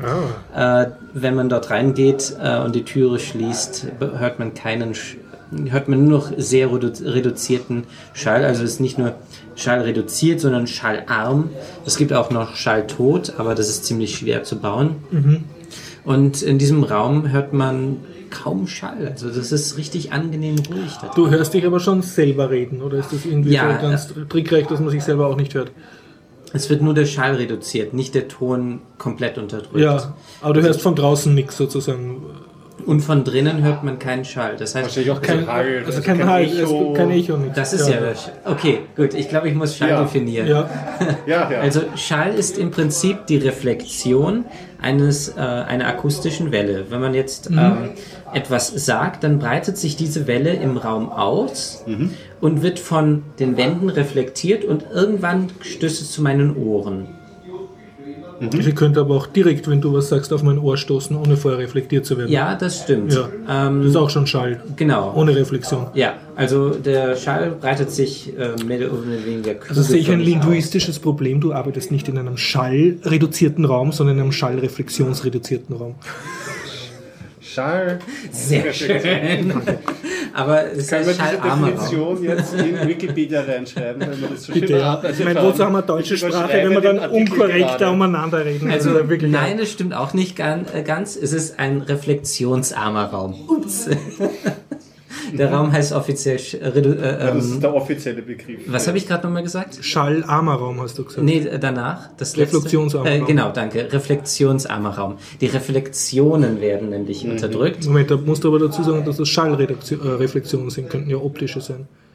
Ja, Ah, jetzt wollen wir nicht dieses äh, äh, Bitnicking. Äh, Komisch, warum habt ihr keinen Spaß an der klassischen Haarspalterei? Ich das lustig. das sieht man dir auch an. So richtig. Er hatte gerade einen richtigen ernsten Ra äh, ähm, Horst-Moment. Ja. den, den nehme ich jetzt sowas von auseinander, den Dennis. Danke, bitte. okay. Aber ga- ganz eine Laienfrage jetzt, ja. Ja. Kann man das irgendwie machen, dass du sozusagen wie in so einem Horrorfilm, du bist in einem Raum und schreist aus Leibeskräften und es kommt nur so piep, piep, piep, piep raus aus dir. Einfach geht das so irgendwie durch Anti-Schall-Lautsprecher, die sofort äh, Ähm, Gegenschwingungen erzeugen? Ja, oder? es gibt eine sehr, sehr einfache Technik. Ähm, allerdings ist die, ähm, die Nebenwirkung, dass du darin stirbst. Und zwar nimmt man die ganze Luft raus. dass du in einem Vakuum bist. Genau, in Vakuum. Das ist das. Ja, ja, blöd, ja. Also vom lebensfrohen Aspekt. Ja. Aber auch für alle, die jetzt irgendwie lärmende Kinder oder Nachbarn haben, also so einen kleinen Mhm. Vakuumraum bauen und dort könnte man sie dann in einem Schutzanzug schreien lassen. Geht auch viel billiger, einfach Ja. unter Wasser. unter Wasser, ja. Ja, Moment, unter- aber unter Wasser geht pflanzt sich schon Schall fort. Ja, aber es wird ordentlich gedämpft. Ja, ja. Ja, und ähm, in diesem Raum ähm, hört man auch nicht mehr so viel von draußen und umgekehrt ebenso. Das heißt Also, also, wenn du da schreist, kannst draußen draußen hört man nicht. nichts. Das ist das ja. ideale Verhörzimmer für böse ja, Polizeidiktatur. oder das perfekte Kinderzimmer. Also Erpressung, Verhörzimmer, äh, die dunkle Seite. ich bin schon beim Zweitbier, muss man dazu sagen. Ja. Äh, Das Interessante ist auch, die haben dort einen, ähm, ähm, einen Kunstkopf. Das ist, Hast du keinen zu Hause? Was ist ein Kunstkopf? Ich habe schon einen Kunstkopf zu Hause. Klärt's mich auf. also ein Kunstkopf ist ein, ähm, ein Gebilde, das den menschlichen Kopf nachbilden soll. Okay. Also aus Kunststoff hergestellt Statue, oder? oder? sonst was. Ne, Eine was? So wie eine Statue, wie ein Porträt. Ja, nur halt nicht besonders hübsch, sondern es geht nur um die Funktion. Ähm, die, die sie dort haben, ist sogar in Hautfarben. Aber wozu ist das gut? Bitte klär mich auf, genau. ich kapier's nicht. Ähm, es gibt dazu einen äh, entsprechenden ähm, ein entsprechendes Mikrofon. Und wenn man dieses Mikrofon einem Menschen ins Ohr steckt, dann hört man, äh, dann nimmt dieses Mikrofon dasselbe auf, wie der Mensch hört. Ja. Und wenn man das jetzt einem Kunstkopf aufsetzt, dann hat man eine etwas allgemeinere Art und Weise und eine etwas günstigere. Man muss da nicht die ganze Zeit eine Person sitzen haben, sondern kann mit dem Kunstkopf das Ganze aufnehmen. Ich stelle mir jetzt so einen Crash-Test-Dummy-Kopf vor mit zwei Radieschen in den Ohren oder halt so mit Mikrofonköpfen. Die Mikrofone sind so klein, Okay, die die sind Wahnsinn. so. also die konnte man ins Ohr reinstecken. Also die sind noch kleiner als die äh, Kopfhörer, iPod-Hörer. die man sich ins Ohr reinsteckt. Also Also du simulierst quasi das Hören Ja. eines Menschen. Das hat ein bisschen von. Stethoskop, so, also ähnlich aus, auch so ein Metall, nur man steckt es rein und man hört trotzdem alles. Aber der, der Sinn ist jetzt, dass wenn du jetzt äh, eine Musik machst oder ein, ein, was sprichst, dass Mhm. du dann sozusagen simulieren kannst, wie gut dich jemand echter hört, also ein Ähm, Mensch oder was es ist der ist- tiefere Sinn von, von dem Kunstkopf? noch, interessant, äh, noch allgemeiner, wenn man irgendetwas hört, wirklich irgendetwas, nimmt dieser Kunst, äh, nimmt dieser, ähm, äh, dieses Mikrofon das auf, das steckt in dem ähm, Kunstkopf. Da, dieser Kunstkopf ist aus zehn Menschen sozusagen der Mittelwert. Das heißt also, im Allgemeinen sollte es passen. Entschuldigung, ich muss fragen, der ist schon aus Kunststoff oder das da aus der Anatomie paar Leichen geflattert und so. Der ist wirklich, ja, der ist, äh, der ist schon, ich sagte dir, glaube ich, hoffentlich schon, dass er aus Ja, es war jetzt nicht, es ging nicht aus meinem Hirn raus. Die Vorstellung. Also es ist im Prinzip nur eine Büste mit Mhm, ähm, aus Kunststoff und hat das äh, die Ding, äh, das Mikrofon sozusagen in beiden Ohren. Mhm. Das nimmt dann Stereo auf. Und das Interessante ist nun, ähm, wenn man das wieder abspielt, klingt das viel viel echter, als wenn man ein ganz normales Mikrofon nehmen würde. Mhm. Okay. Das ist nämlich das Interessante. Ich habe nämlich äh, vorher schon eine Aufnahme, die mit Hilfe eines Kunstkopfes und dieses Mikrofons aufgenommen worden ist, gehört, habe aufgesetzt und dachte, na nur, jetzt steht die Person gerade hinter mir. Das war so verblüffend echt. Mhm. Ja. Also Und es wird nicht reichen, ein Stereo-Mikrofon einfach im richtigen Abstand der Ohren zu positionieren. das reicht nicht, weil nämlich Ja. der Kopf ähm, ja gleichzeitig auch abschirmt. Schall, okay, okay. Und wir bekommen ja mit den Ohren nur von bestimmten Ja, ja. Richtungen. Mhm, Von mhm. exakt vorne hört es sich halt ganz also der anders an. Kunstkopf hat sehr genau nachgebildete Ohrrichter sozusagen. Man, der hat wirklich richtige Mhm. Ohren sozusagen. Die Augen sind nicht so wichtig, aber Mhm. zum Beispiel Knochenbildung spielt auch eine Rolle, weil man bekommt ja auch Schall durch die Knochen Ah ja, übertragen. genau, ja. Ich weiß nicht, ob, sie, äh, ob das wichtig ist, aber es könnte durchaus sein, dass sel- dass selbst das wichtig wäre. Mhm. Aber ähm, ich denke, dass es schon reicht, wenn der Schall einfach nur richtig zu den Ohren kommt. Wofür setzt man das ein? Ich stelle mir gerade so Hörspiele vor, kann man die besonders gut aufnehmen, dass das einfach realistischer klingt. Ist das ein Ja, dafür unter anderem. Also ich weiß nicht, wie viele es einsetzen, aber zum Beispiel in der Forschung für Hörgeräte. Ach ja. Und könnten wir den Biertaucher Podcast dort aufnehmen, so für das Das optimale, mal interessant, ja. das uns das organisieren? In einfacherer Form fürs Einmessen von Dolby Surround Anlagen. Mm, ah ja, natürlich. Da kriegt man ja auch so ein bis zwei Mikrofone mitgeliefert, je Natürlich, nachdem ja. wie genau das Ganze dann sein soll. Und da verwendet man auch so diese Anordnung. Interessant, ja. Kunstkopf. Ja, wieder was dazu gelernt. Ja, ähm, diese Kopfhörer waren schon etwas Besonderes. Ähm, das waren sogenannte Elektrostaten. Und direkt neben dem Schall, äh, schallreduzierten Armenraum, wurscht, ähm, waren auch ein paar Elektrostaten-Lautsprecher aufgestellt. Und das ist das, was ich, worüber ich eigentlich reden wollte. Wir arbeiten uns vor. Ja, wir arbeiten Wir sind vor. jetzt schon beim Thema. Jetzt sind wir endlich beim Thema. Ähm, und zwar, was wir hauptsächlich für ähm, Lautsprecher verwenden, sind sogenannte elektrodynamische Lautsprecher. Ja. Die erkennt man daran, ähm, kreisrund, mittendrin ist so ein Knubbel und drumherum Papier. Das ist wirklich Papier. Papier? Ja, das ist wirklich Papier. Lautsprecher. Ja, Lautsprecher.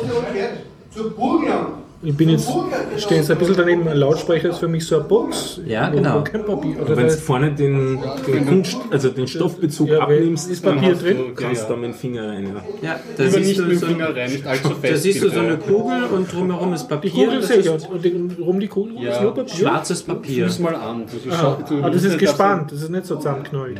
Ja. Ja, ja, okay, okay.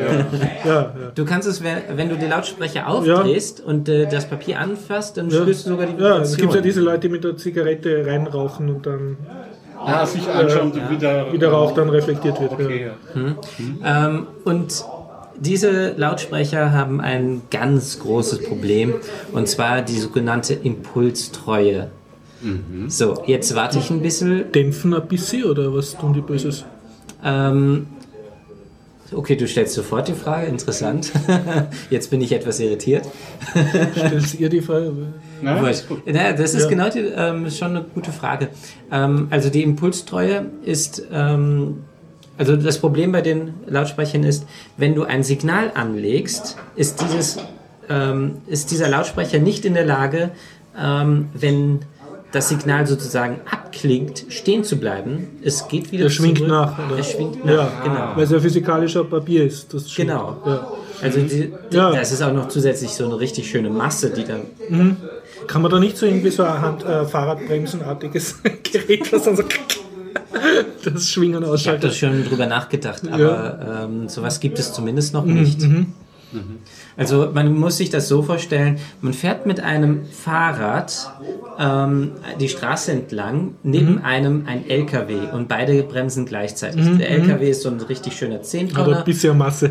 hat ein bisschen Masse und wenn der ungünstig bremst, dann schleudert sogar sein ähm, Anhänger hinten dran so richtig zur Seite, Ja. weil das so viel Masse hat. Und das ist so ein äh, elektrodynamischer Lautsprecher, der hat halt so eine gigantische Masse. Während Okay. das Fahrrad, das hat keine Masse. Man Bremst bremst, sofort, allerhöchstens fällt man selber. Aber was, was du jetzt sagst, bezieht sich darauf, dass ich ein Signal anlege, also einen Ton und der plötzlich aufhört. Und du sagst praktisch, aufgrund der physikalischen Bauweise kann der nicht so schnell aufhören wie, wie das Signal. Also er ist nicht Ja. treu. Genau. schwingt nach. Richtig, das nennt man Impulstreue. Mhm. Okay. Und es ist nicht nur so, wenn das Signal aufhört, sondern auch wenn das Signal äh, sich Anfängt. ändert. Also ändert, ja. Ähm, immer Braucht er ein bisschen, ja, ja. Äh, zum Das heißt, der Sound ist dann irgendwie verwaschen oder? Ja, da sind ähm, sozusagen hinten dran noch ein paar Mhm. ähm, reduzierte Sinuswellen, die man aber als Mensch hören kann. Mhm. Also das ist ein Problem, ähm, was die meisten Menschen schon gewohnt sind, äh, sind. Man geht ja bei Lautsprechern oft in den Laden und sagt dann, ah, sie klingen so kalt oder die klingen so schön warm. Und das sind dann Empfindungen, die die äh, Lautsprecher tatsächlich haben. Es ist nicht so, dass das irgendwie äh, totaler Quatsch ist. Es gibt allerdings auch den anderen Effekt, ähm, und zwar ähm, die Qualität der Lautsprecher, ähm, die, also die empfundene Qualität der Lautsprecher ist proportional zum Preis. Also das heißt, je höher der Preis ist, Du würdest nie rein. zugeben, dass genau. du einen teuren Lautsprecher schlechten Sound hörst. genau richtig. Ja, Also okay. das kommt auch noch hinzu. Aber diesen Effekt jetzt mal rausgerechnet, Mir kommt gerade die, die Blitzidee, vielleicht wenn ich meine Preise verzehnfache, habe ich keine unzufriedenen Kunden mehr. Tried. Right, ja. Das stimmt. Du Ja, hast war keine, überhaupt keine Kunden mehr, aber das ist ja auch keine unzufriedene. Also diese Art von Lautsprecher kann ich euch garantieren, hat jeder im Haus. Ähm, Also die schwingen, das, was wir zu Hause haben, schwingt alles nach. Ja. Und das heißt elektro elektrodynamische dynamisch. Okay. Ja. Und du warst jetzt bei etwas, was elektrostatisch war, Genau, was richtig. nicht nachschwingt. Richtig. Und wie tun genau. die das?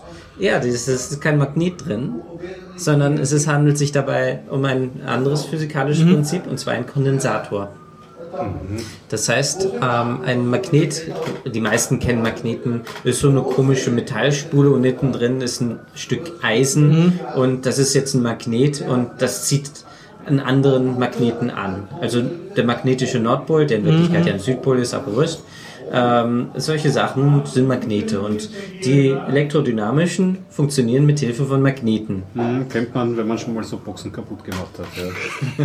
Da sind kleine Magneten drin. Oder kennt Okay. man von Diskettenlaufwerken, die, äh, Laufwerken, die man kaputt gemacht hat. Da sind auch Magnete drin.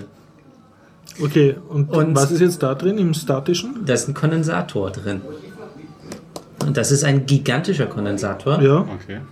Ein Kondensator, ähm, das kennen die wenigsten, würde ich sagen. Noch ein Fahrrad kenne ich ihn da. Habe ich beim Fahrradleuchter habe ich einen Kondensator. Richtig, ja, genau. puffert. Ja, ähm, da hat es einen anderen Effekt und zwar möchtest du damit Energie speichern, Mhm. Ja, ja. um anschließend ähm, länger leuchten Ja. zu können. Dafür werden Kondensatoren auch ähm, verwendet, aber in diesem Fall geht es darum, ähm, diesen Kondensator äh, zu verwenden, um Töne zu erzeugen. Das funktioniert so, es, ähm, man hat, äh, also ein Kondensator ist aus drei Schichten aufgebaut. Einmal ist es die Anode, die Kathode und dazwischen ist das sogenannte Dielektrikum.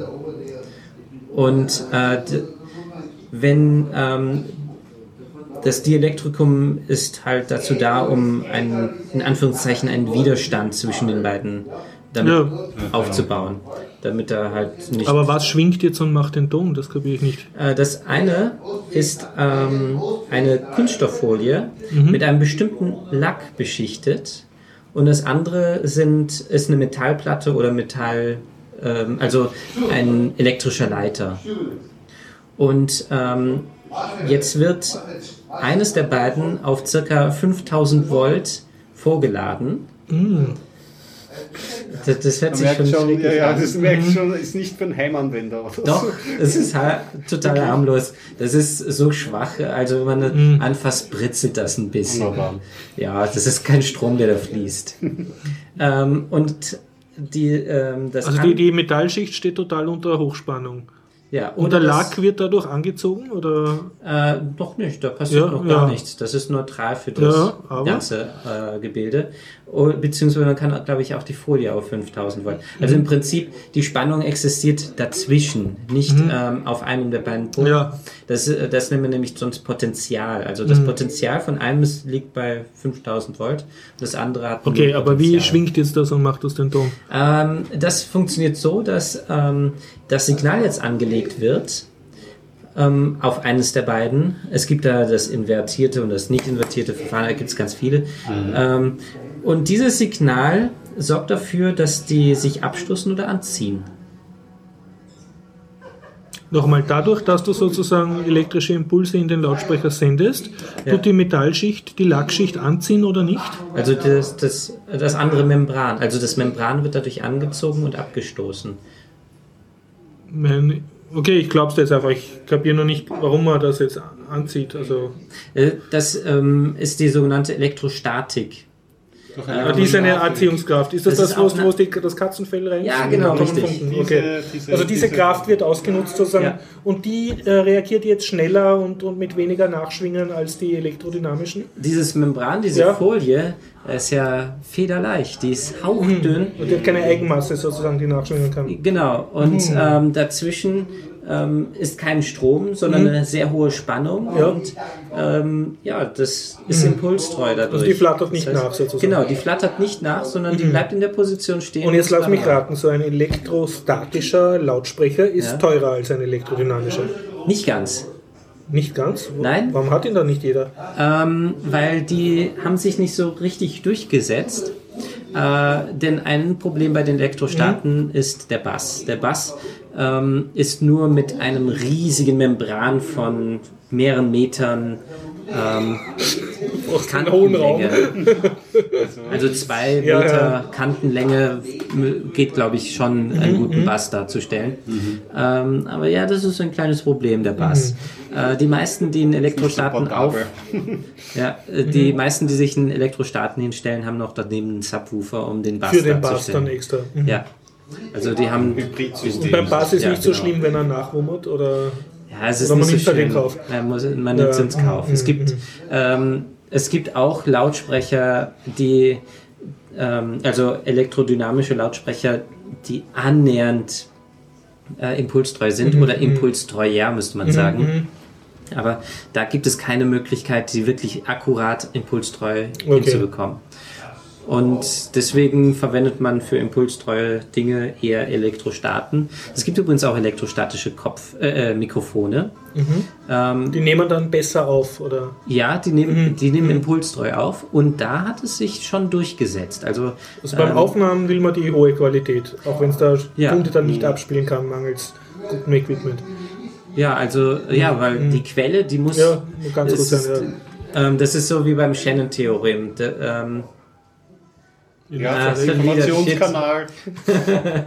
also Misst rein, misst raus, oder was? ähm, das Shannon-Theorem ist eins, dass die, die Frequenz doppelt so hoch sein muss als die Abtastrate. Mhm. Äh, Entschuldigung, Ah, die okay. Abtastrate doppelt so hoch ist am wie das Signal. Okay. Okay, aber es macht Sinn, dass du gut aufnimmst und schlecht abspielst. Umgekehrt wäre es blöd, ne? Ja, genau. Ja. Gut, aus Schlechtem kann man nichts Besseres machen, Ja, aus ja. Besserem kann man schlechtere Sachen machen. Aber jetzt, jetzt noch die, die totale als Banause äh, zum, zum Nerd-Frage. Und ist das jetzt cool, äh, sozusagen in einem Raum sitzen, wo elektrostatische Lautsprecher. Lautsprecher sind? Also ist, äh, hört man da irgendwas jetzt wirklich besser? Also, äh, was die Höhen anbelangt, ist das. Ähm, Der Dennis hat jetzt einen leicht verklärten Blick. ja, ich normalerweise würde ich sowas nicht sagen, voll geil. also, Also ist das Ja, näher das an der, an der, an der Live-Musikaufnahme, also an der Live-Musik dran sozusagen, als, als eine, wenn du anders deine Musik hörst. äh, ja, Eine nein. aufgezeichnete.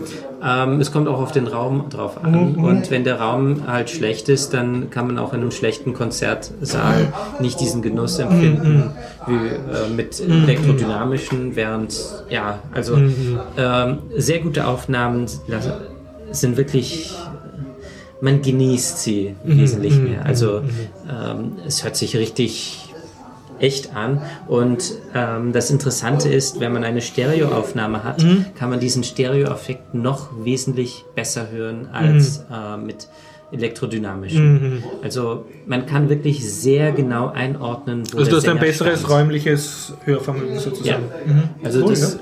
Und das nur bei Stereo und das reicht eigentlich auch aus. Stereo, also ich halte nichts von Dolby. Für mich ist Stereo ähm, schon wesentlich angenehmer und Mono kann ich auch eher mitleben. Und gibt es jetzt für meine Computerspiele, wo ich ab und zu einen Stereo-Effekt habe, elektrostatische Kopfhörer? Ja, die gibt's auch. Und die sind ein bisschen teurer, oder? Ähm, ja, also das Equipment ähm, kostet schon ein paar tausend Euro. Ja. Na Für. Counter-Strike spielen, ne, dass ich besser rauskriege. äh, das, weil das Problem ist nicht nur, dass du die Kopfhörer auf dem Kopf hast. Äh, ich sagte, glaube ich, schon 5000 Volt. Und die muss man erstmal haben. Ich brauche auch mehr Strom, um die zu betreiben, oder? Nee, mehr Strom nicht, sondern weniger. Weniger. Also der Strom, äh, der Verstärker funktioniert nicht so, wie man es kennt. Oh, da kommt richtig viel Ja. Saft raus, sondern ähm, die Spannung ist dementsprechend hoch. Und so ein Verstärker muss man auch erstmal haben. Und der kostet halt auch nochmal sein Geld. Der Computer hat zwar Ausgänge, da kommt genug raus Kann ich dann wenigstens gleichzeitig diese Glaskugel betreiben, wo ich die Hand drauf lege und dann kommen so Blitze? Oder ist das ein anderes Ähm, Phänomen? die, da stellst du mir eine Frage. Okay, warte. Das sind andere, äh, ich weiß nicht, Kann man nach, die wenn ich es schon kaufen möchte, ich auch so eine Glaskugel haben. Das ist ein Plasma, da brauchst du auch eine hohe Spannung, aber da brauchst du ein bisschen mehr Leistung, um durchzukommen wahrscheinlich. Ja. Aber so, weiß nicht. Also als so. Faustregel gilt, bei normaler Luft ähm, braucht man circa, was war das, 1000 Volt oder 10.000 Volt pro Zentimeter. Aber das, ist, die sind nicht luftgefüllt, da ist irgendwas anderes drin. Ja, Ja. aber ähm, bei Kopfhörern, ja, okay. Ich Vielleicht, glaube, da wenn musst du dir einen, getrennt kaufen. Ja. Wenn du einen sehr kleinen Kopf hast, könnte es sein, dass es ein bisschen britzelt. Könnt ihr nicht was erfinden, wo ich so eine Art Helm habe, wo ich das höre und dann kommen so Blitze raus und, und ich höre so in einem kleinen Privatgewitter. Einfach um im Dunkeln, um cool auszuschauen. ja, dann brauchst du noch ein Bösewicht lachen dazu. Wäre so Mozart im Hintergrund. Habe ich heute in der ersten halben Stunde irgendwas versäumt? Ja, nicht für dich. Naja, wir Okay. haben nur in der Also ersten Stunde Fazit, es ist, es ist geil, um dich zu zitieren, elektrostatisches Equipment zu haben. Ja. Okay. Das ist Also- das Konzept. Ja, Es kostet, ähm, die Kostet Lautsprecher mehr. kosten so 600 Euro, glaube ich. Ich weiß jetzt aber nicht mehr ob pro Stück oder einen Satz. Mhm. Ähm, man kann sie sich sogar selber auf ähm, selber bauen, Mhm. weil das meiste hat man bereits zu Hause. Also Mhm. Frischhaltefolie, den Lack, Ja. Nagellack könnte tatsächlich gehen. Und äh, ansonsten holt man sich halt noch Und ein ein. selbstgebauter ist billiger Ja. oder zahlt man trotzdem? Ja, der ist auf jeden Fall günstiger, Mhm. weil Haushaltsrolle ist, glaube ich, nicht so teuer, oder? Nagellack, okay, das könnte ein bisschen teuer sein. Und äh, der Draht, den man spannen, äh, Okay, das okay. immer hin und her. Rund, rund um das Boxen selber bauen gibt es auch eine ganze Maker-Szene. Okay. Ja, ja, das gibt Oh, es. ja. Ja, das wollte ich halt zu den ausgefallenen Sachen, die ich sowieso immer mitbringe, Ja, auch muss mal sagen, sagen. wirklich was gelernt. Vielen Dank. Und Kunstkopf, auch ein neues Vokabel. Stimmt. Den ganzen Abend lang sagen. Kunstkopf. Können wir beim nächsten. Podcaster-Treffen können wir, können wir eine fetzen. Was? Ihr nehmt es ohne Kunstkopf auf? Wahrscheinlich elektrodynamisch auch noch, ihr Wappler. Loser. Ja, ja. Stefan, du hast ein Nerd-Thema noch. Ich habe einen Podcast gehört. Ja, sehr gut. Moment, das ist aber nicht speziell nerdig. Ich meine das. Ich hoffe, es war der Biertaucher. Ja, alle Folgen. Yeah! Stefan. Ich kann nur sagen, wem es gefällt. Das ist inoffizielle äh, Tagline auch. Das ist erraten. Ich hätte gerne einen großen Eiran, bitte. Hm? Ja. Ich mal inspirieren lassen. Und noch einen großen. Und ich kann auch einen Podcast empfehlen, aber doch einen anderen. Den Podrunner Podcast. Ja. Podrunner. Nachdem es ja hier Leute gibt, die hin und wieder laufen gehen, zumindest wurde das in anderen Folgen behauptet. So lange Empfehle ich den Podrunner Podcast. Okay. Laufen, ja. Wir schauen jetzt alle drei schuldbewusst auf unsere. Also äh, auch das ist eine interessante Nische, aber mit, mit echt lauftauglicher Musik. Äh, Okay. Die bringen in jeder Folge ähm, eine Episode mit einem gewissen Tempo raus oder mit einer gewissen Das heißt, das kannst du Tempoabfolge. beim Laufen hören. Das ist die Idee dahinter, dass du es beim Laufen hörst. Und je nachdem, wie fit du bist mit einer, mit einer unterschiedlichen, wie, wie sagt man die BPMs, was ist da der richtige Ausdruck Beat per dafür? Minute. BPM. Ja, aber ich meine Geschwindigkeit, Frequenz, Schritt pro na, Takt. Taktfrequenz, Taktfrequenz wahrscheinlich. Ne? Ja, ich würde sagen Schritt pro Minute. Ja, auf das mappt es dann halt hin, nicht je nachdem, wie schnell man halt laufen will. Und dann gibt es auch so welche mit Steigerung drin und so Sachen. Also der Podrunner Podcast ist da ganz nett. Der hört sich aber hoffentlich nicht an Die müssen dann auch unterschiedliche Länge haben, je nach Trainingseinheit, die sie anbieten. Oder? Es gibt, es gibt halbstündige und es gibt stündige, aber man kann ja auch einen mehrfach hören, wenn man jetzt meint, man muss zwei Stunden oder drei aber Stunden. das ist jetzt nicht, ähm, äh, wie heißt das, Full Metal Jacket. Nein, ist es nicht. Okay. Aber sehr nett. Das kann ich empfehlen. Habe ich schon einiges gehört von, von denen. Und ist Musik oder auch gesprochen dann während den Episoden? Oder wie Es ist eigentlich immer nur Musik. Bei manchen gibt es Anleitung äh, im Hinblick auf, was denn als nächstes kommt. Also so Sachen wie jetzt nur auslaufen oder sowas in die Richtung, bei denen die mehr ein Laufprogramm abbilden und nicht nur kontinuierliches Laufen sind. Also das ist spannend. Das ist ganz nett. Und das andere, ähm, mit dem Hören von den vielen Episoden bin ich auch auf was gestoßen, wo ich nicht ganz so glücklich war, damit was gesagt worden ist. Das, da möchte ich mich noch ein bisschen drüber auf, ausbreiten. Das ist das Thema LaTeX oder eigentlich Tech und LaTeX. Äh, ich glaube, irgendwo ist dann gesagt worden, LaTeX ist vom Herrn Knut geschrieben worden. Nö, das Nein. war das Tech. Äh, LaTeX ist von Leslie Lampert eine Makrosammlung auf dem LaTeX aufbauen. Was ist das Ganze Tech überhaupt? aufbauend. Stech aufbauen. LaTeX auf Tech aufbauen. Ja. Ja. Ähm, das ist ein Desktop äh, Publishing Programm, könnte man sagen. Das ist aber mit der, Nerds, ne? mit der Besonderheit, dass man äh, nicht Clicky-Bunti hat, sondern dass man den äh, Text und das Layout codet. Und was aber ganz nett dran ist, dass das in letzter Zeit wieder an einigen Ecken hübsche Verbreitung findet.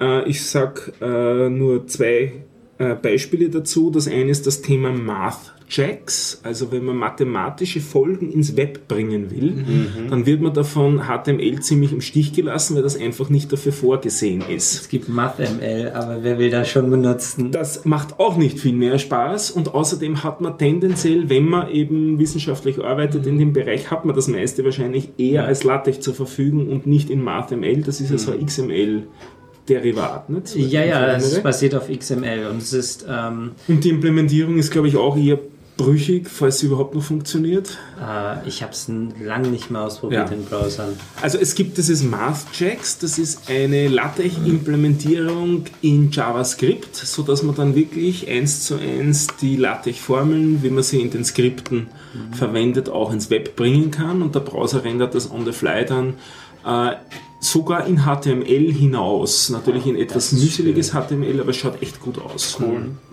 Das ist eine Sache, also wenn man Formeln ins Web bringen will, MathJax. Ähm, auch der DokuWiki unterstützt das, soweit ich mich erinnere und so weiter. Das ist das eine. Die das, machen aber daraus Bilder. das MathJax, glaube ich, kann beides. Ach so, Entschuldigung, kann. Bilder und das ist ein Plugin fürs DokuWiki. Ja, ich dachte, Es habe gibt jetzt an MediaWiki äh, gedacht. wo DokuWiki-Plugins, glaube ich, die direkt LaTeX irgendwas machen können. Das wird LaTeX-Export oder, oder... Ja, Export, ja, das ist die Export. andere Richtung. Und das zweite, was mir jetzt ähm, ähm, äh, unter die Finger gekommen ist, ist ein Markdown-Dialekt. Der heißt R-Markdown, also der Buchstabe R davor und dann Markdown. Für diese... Jetzt wieder erklären, was das alles heißt. Markdown ist eine ist. Textauszeichnungssprache, so ähnlich wie HTML, nur kann es viel weniger und hat Ist aber daher viel leichter zum Eigentlich nicht Schreiben. ähnlich wie HTML gerade. Nein, Das eigentlich nicht. Besser eigentlich als HTML. im Sinne dessen, dass im wir so. Text äh, deklariert ist, wie denn die Textauszeichnung sein soll. Ja, ähm, ich, was ich an Markdown so gern mag, ist, ähm, dass es eigentlich wieder Markdown. natürlich aussieht. Ja. Also, ähm, Da haben sie sich Daher- bemüht, ja. da, daher würde ich es nicht gerade als. Und dieses R hat jetzt nichts mit Perl zu tun, auch wenn da ein R vorkommt, das man fast nicht ausspricht, sondern das hat natürlich mit der Programmiersprache R zu tun. Ah, Und diese Programmiersprache R ist eine, die geschrieben ist für Statistikanwendungen. Also wenn man Statistik nicht clicky-bunti in SPSS machen will, sondern programmieren will, dann ist R die, die, die ähm, Sprache der Wahl. Und das R, Markdown, ist jetzt R eingebettet in Markdown-Files. Also so wie man es beim ERB kennt, Ruby eingebettet in HTML oder beim PHP kennt, äh, PHP eingebettet in HTML oder wer ist da eigentlich in wen eingebettet? Ja. So ist da jetzt die Sprache R eingebettet in Markdown. Lässt sich das R dann noch ausführen? Und das, dieses R Markdown kann man dann durch einen Preprozessor jagen, nämlich R. Der führt das aus und dann kommt aus dem R, aus dem, aus dem Code entweder Ergebnisse raus in Zahlen oder in Text oder Diagramme. R ist nämlich auch ganz gut in Diagrammen. Und dann kann man das in zwei Sachen ausgeben lassen. Das eine ist LaTeX-Files. Das heißt also, wenn man Statistik, statistische ähm, ähm, Ergebnisse in ein Dokument bringen will, in eine, in eine wissenschaftliche Arbeit reinbringen will, dann muss man es nicht mit Copy and Paste rüber kopieren, sondern man kann es in R Markdown schreiben, dem R dies, den, die Aufgabe übergeben, dass das sich jetzt an einer Datenbank verbinden soll, die Daten holen soll und das Ergebnis, das dann äh, entstanden ist, soll dann in das LaTeX-Skript rauswandern. Das ist der, der eine Ansatz, der ganz hübsch ist. Sehr nette Sache. Und der zweite Ansatz, wo es raus hingehen kann, ist HTML. Äh, und natürlich in Richtung Ruby und Ruby on Rails. Also das kann auch in Fuse hinausrendern. Da gibt es auch eine, eine, eine Ausgabe dafür. Also man kriegt auf die Art, Art und Weise wirkliche Statistik in Webanwendungen herüber. Und das ist sehr nett. Aber ich lustig gefunden, dass das Projekt, das ist gerade, glaube ich, vor einem Jahr ungefähr begonnen und das ist, das Tech ist aus den späten 70ern. 60ern und das LaTeX ist, glaube ich, aus den 70ern, also echt altes LaTeX ist, glaube ich, aus den 80 Ist 80er erst. Ja. Da habe ich schon in den 80ern verwendet. Echt? So alt ist, ist nur, nur so alt? Der hat das noch älter. Müssen wir mal nachschauen. Auf jeden Fall, genau. also dieses, dieses Coden von, von Also Text schöner Code mit LaTeX und jetzt auch mit R. und jetzt auch mit. R Statistik R, und hübsche Diagramme hinein und so Zum weiter. Markdown muss man vielleicht noch dazu sagen, dass es gleich von Aaron Schwarz auch mitentwickelt wurde. Yep. Und ähm, das zweite, Woher was ist der man, bekannt? Und das zweite ist, dass ähm, ähm, Keine Antwort. das kannst du selber geben. Und das zweite ist, Für äh, unsere das, Hörer machen wir das dann auch, oder? macht das bitte, ja. Und Wer das- war Aaron Schwarz? Lasst mich meinen zweiten Punkt noch sagen, bitte. Äh, Das zweite ist, was man zum Markdown sagen muss, dass du einfach in Markdown, wenn es dich überkommt, übergangslos HTML coden kannst und das funktioniert, was sehr praktisch ist. Also du musst nicht irgendwie sagen, wie bei DokuWiki, das ist jetzt ein HTML-Part, sondern du codest einfach deinen HTML-Block hinein und das Markdown ist sozusagen HTML-kompatibel.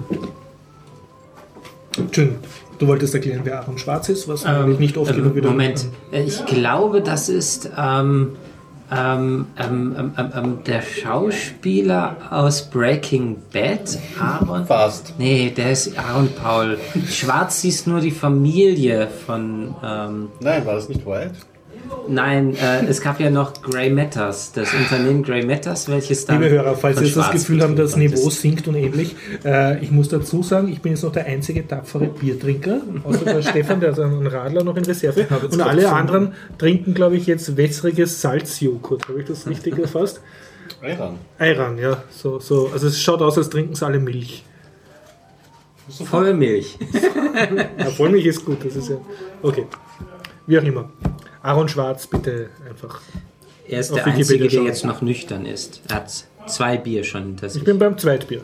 Nicht zwei Bier hinter mir. Eineinhalb. Lall. Na gut. Was als nächstes, hm? Ich kann was erzählen über den Stefan. Mach das mal. Okay, also ich hatte eine, äh, wie, wie das so ist als Selbstständiger, ich hatte einen nicht so guten Tag, genau gesagt ein Wochenende.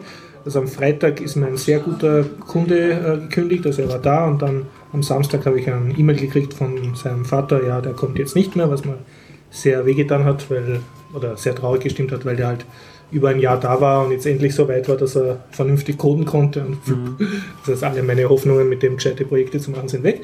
Und am Montag darauf, also gestern, sind von drei Kunden einer gekommen und einer hat auch, also der Händler gesagt, ja, den freut es jetzt nicht, und bei anderen habe ich nicht einmal was gehört. Also ich habe sozusagen an einem Wochenende drei Kunden verloren, was mich als Kleinunternehmer mit einer überschaubaren Anzahl von Kunden sehr trifft. Und dann war ich gerade so in der äh, in dieser Sti Stimmung, äh, mein Leben läuft in die falsche Bahn und ich sollte vielleicht doch in einem Konzern als Konzernsklave irgendwo 14 Mal im Jahr ein Gehalt kriegen für eine Arbeit, die ich verabscheue. Und dann ist aber was Gutes passiert, weil dann hat der Stefan, ohne dass ich irgendwas gemacht habe, hat so getweetet, wollen Sie programmieren lernen? Gehen Sie zu Horst Jens. Und ich dachte, boah, das ist aber süß, dass er das macht. Und dann hat er mich richtig aufgebaut so einer Depot-Stimmung. Und dann ist etwas extrem Seltsames passiert. Äh, dieser Tweet wurde retweetet von allen möglichen Leuten, die ich nur sehr locker kenne. Und ich habe gedacht, ich hätte mich A, nie getraut, so einen äh, Direktwerbung-Tweet überhaupt zu verfassen. Und B, äh, oh, was für Leute retweeten das? Aber es hat mir auf jeden Fall extrem gut getan und ich finde das ist sehr nett. Danke, Stefan. Unter anderem von einer Firma, die sich auf den Vertrieb von Raspberry Pis und anderen äh, Kleinboards. Ich nehme an, das sind lauter Leute, die in den Arsch kriechen wollen. Nein, Das, das ist die einzige logische Das Erklärung, war die ich nicht eine gute Aussage gegenüber zukünftigen. Kunden. Warum sollten Sie sowas mal machen? überlegt dann doch, ob man nicht einen Podcast schneiden soll. Ja, okay. Das ist, ja. Willkommen zurück hier im Podcast. Wir hatten leider eine kleine technische Störung. Okay, um das Maß voll zu machen, werde ich jetzt noch etwas tun. Äh, ich mache jetzt noch Werbung für meinen Konkurrenten. ja, das ist. Ja, und zwar, ich habe endlich in Wien einen Konkurrenten, nämlich, das ist richtig ausspreche, Logischool und den habe ich heute getroffen. Sehr netter Typ. Und äh, zuerst, ich bin so mit gemischten Gefühlen hingegangen. Ich habe bis jetzt irgendwie das auch ganz genossen, dass ich da sozusagen der Einzige bin in Wien, der für Kinder Programmierkurse anbietet und dass mir die Kunden dann sagen, wir haben nur Sie gefunden, anscheinend gibt es da niemanden. Und ich sage, ja, ja, na, jetzt sind Sie an der richtigen Adresse. Und ähm, ja, ähm, habe ich mir den halt heute angeschaut und zuerst einmal gedacht, äh, der nimmt mir jetzt die Kunden weg, vielleicht macht er alles besser als ich. Und auf jeden Fall, äh, wir haben uns dann eh ganz gut verstanden und er hat halt ein anderes Konzept. Und das Interessante ist, was er mir erzählt hat, in Ungarn ist dieses Logischool-Konzept aufgegangen, äh, aufgekommen, weil dort, wenn ich es jetzt richtig nacherzähle, ein Ehepaar ähm, war dort unbegeistert, dass der, die Staat Ungarn sozusagen den offiziellen Informatikunterricht gestrichen hat aus Budgetgründen. Und dann haben sie halt das selber in Eigeninitiative für Kinder aufgemacht und das hat dann enorm, enorm äh, Nachfrage erzeugt und, und die haben jetzt expandiert in alle ungarischen Städte. Und äh, er ist halt jetzt ein Lizenznehmer und versucht das nach Österreich zu bringen. So ein Franchise. Ein Franchise-Nehmer, ja.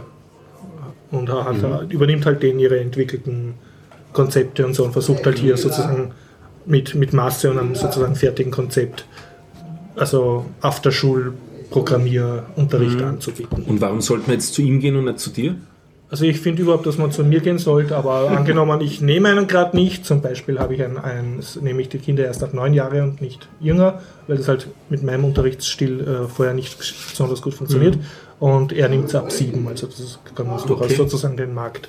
Mit neuen Karten nimmst du sie dann auch. Mit neun nehme ich. Und Ja. bei ihm geht es auch um Spieleprogrammierung? Naja, äh, ich möchte jetzt nicht zu viel sagen, weil ich nicht, nicht so Ja. genau einfach unter Logischool nachschauen, was er mir gesagt hat, geht es um Programmierung allgemein und um Scratch. Okay. Aber ich nehme an, wenn man mit Scratch arbeitet, macht man naturgemäß auch Spiele damit. Also bei mir geht es eher dezidiert um Spieleprogrammierung. Ja. Und ja, mal schauen, äh, ja. Auf jeden Fall war für mich ein sehr angenehmes Erlebnis, äh, einen Mitbewerb zu besuchen, überhaupt erst einmal überhaupt einen Mitbewerber zu haben, weil das ganz lustig ist, dann kann man gewisse Sachen wie Helikoptereltern oder so Sachen halt tratschen und es versteht endlich einer. Und das andere äh, war, dass du so drauf kommst, naja, der ist eigentlich ein ganz netter Typ und so. Na bitte, Dafür gibt es aus Holland einen neuen Namen, da sagt man nicht mehr Helikoptereltern, sondern Curling-Eltern, was das Ganze, finde ich, noch besser trifft. Jetzt muss man erklären, was Curling, Curling ist eine Sportart, also Ja. sogar olympisch, eine Wintersportart. Da das so wirft Eisstockschießen? so wie ein Eisstock äh, hin gegen so in Richtung zu einer Scheibe und damit das mit der Geschwindigkeit von dem Stock passt, gibt es einen, der vor dem Stock herrutscht und schrubbelt wie ein Wilder. Und das sind die Helikopter. Und das sind jetzt die Eltern, die den Weg vor dem Kind Vergleich, noch, finde ich, einen echt das ist schönen der kleine Vergleich. Ja. Puck auf einer gemachten Genau. Eisfläche. Sehr witzig. Die schrubbeln die Lebensbahn. Ja, wirklich nicht. Der Curly Das ist immer bekannter geworden, dieses Curly. Da gibt es eine richtige, immer größer werdende Fanbase. Kann man das in Österreich eigentlich irgendwo spielen? Curly? Jupp, Habe ich schon mal gesehen. Ja. ein Freund von mir spielt das vereinsmäßig. Also das Was, wie machen die das im Sommer dann oder wenn es nicht? Haben die eigene. Curling-Eisbahnen oder? Da gehen sie mit dem Rechen so auf Gras. Ich meine, es, es, es gibt ja auch Eishallen in Österreich, die das ganze Jahr in Betrieb sind. Also ich glaube, die Schulzhalle ist ein ganz ganze Jahr. Dann jetzt glaube ich auch wieder die eine in beim, jetzt funktionieren glaube ich wieder alle in der Stadthalle. Eine in St. Pölten. Denen ist gerade letztens das Ammoniak ausgelaufen, aber sonst geht es dort auch. Also ein paar Hallen gibt es in Österreich, wo es das ganze Jahr auch gibt. Aber ich bin eigentlich vollkommen falsch abgebogen. Ich wollte an die Spieleprogrammierung von dir anschließen. Mit einem Spiel, das ich zwar schon einige Zeit nicht mehr gespielt habe, aber auch hauptsächlich nur deswegen, um nicht wieder der Sucht anheimzufallen. Äh, das nennt sich Auralux, also geschrieben Auralux. Ist ein Spiel, das gibt soweit ich weiß nur unter Android und unter Windows. Ich habe jetzt gelesen, sie portieren das gerade auch ins Web, sodass man es einfach im Browser spielen kann. Es ist ein extrem einfaches Spielprinzip. Ähm, das kann man äh, wahrscheinlich mündlich sogar schwieriger erklären, als wenn man das Demo mit ihnen durchspielt. Man braucht ein, zwei Minuten, dann hat man alle Konzepte einmal gesehen und ab dann ist man Stunden oder Tage wie ich gefesselt und das lässt einen nicht mehr los. Um Aber was worum geht's? jetzt? Genau, ja. Man besitzt am Anfang einen Stern oder eine Sonne heißt es dort in der Diktion, die produziert in der Sekunde eine Einheit. Es kommt so ein kleines Punktel pro Sekunde raus. Und äh, wenn man 100 Punkte auf eine noch nicht besetzte Sonne schickt, dann gehört die einem auch. Ah, ist das so ein äh, Star Takeover Genau, Management? ganz genau. Und da, das spielt man dann ist in eben Echtzeit dann, oder? das ist alles Echtzeit. Man spielt zurzeit gegen einen bis drei Computergegner, wenn ich es richtig im Kopf habe. In Zukunft dann wird es auch Multiplayer werden. Das ist aber eben noch nicht heraus. Und es ist dieses unglaublich einfache Spielprinzip, das einen dann echt strategisch. also du sammelst eine Armee und gehst irgendwo hin und hoffst, dass du nicht im Gegenzug am Planeten verlierst. Genau, Ja. beziehungsweise kann man dann auch die Sonnen der anderen angreifen. Also wenn man da so rund 200 Einheiten auf eine besetzte drauf wirft, dann hat man den dort eliminiert und kann die dann selber besetzen. Außer er hat dort eine stärkere Armee, ne? Na, nach 200 ist die dort weg, weil mehr als 200 hat er dort nicht auf, dem, auf der Sonne sitzen. Er kann noch welche dort hinschicken Ja. von seinen anderen und kann er dort wieder damit aggregieren. Also Mhm. es ist, es ist, ja, es ist einfach faszinierend. Reinschauen, Aura Lux. Aber du hast Aber nicht was? verschiedene Einheiten oder so, du hast Nein, nur, es gibt nur eine Standardraumschiffe und Es gibt, Sonnen. das Einzige, was es noch gibt, was ich noch nicht gesagt habe, ist Sonnen. Es gibt Sonnen, die upgradebar sind auf Mhm. zwei und dann weiter auf drei Units pro Sekunde, die sie Also produzieren mehr. können.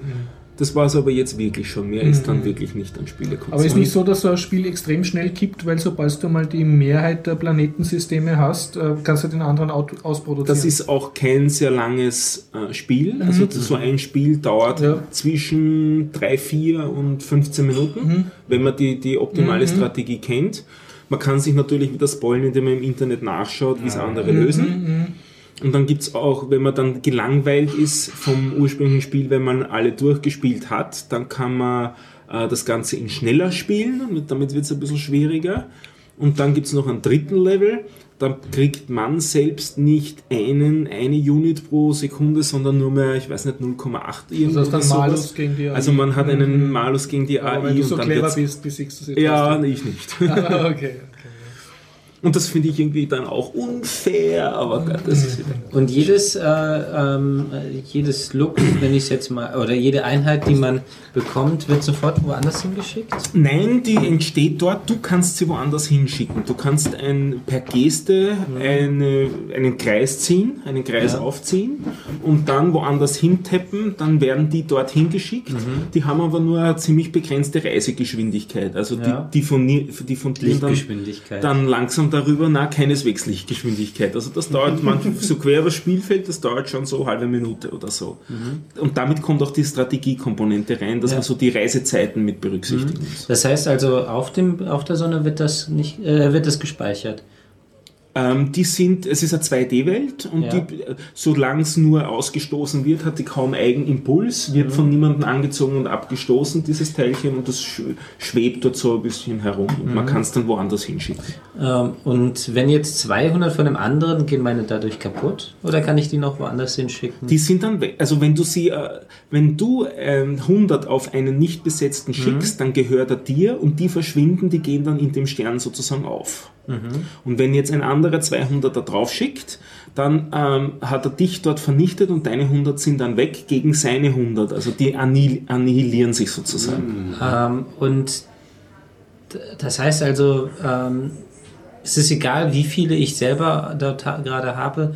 Wenn er 200 innerhalb des Spiels irgendwann mal Wenn- nach und nach hinschickt, Wenn du, wenn du noch rechtzeitig welche hinschickst oder noch rechtzeitig dazu be- produziert hast, weil du ja Ach laufend so, nachproduzierst, okay. dann kannst du doch noch rechtzeitig schnell genug das Ja. Übergewicht Okay, dort bekommen. ah, also es geht doch um Gleichgewicht. Es geht um Okay. Gleichgewicht. Gut. Und es ist auch so, wenn, ein, wenn der andere dir nur 50 hinschickt, dann bist du halb kaputt sozusagen. Also dir gehört er noch, du produzierst noch immer eins pro Sekunde, aber du bist schon zur Hälfte dort weg und solltest die nächsten 50 vielleicht investieren, um dich wieder auf Normalstand zu bringen.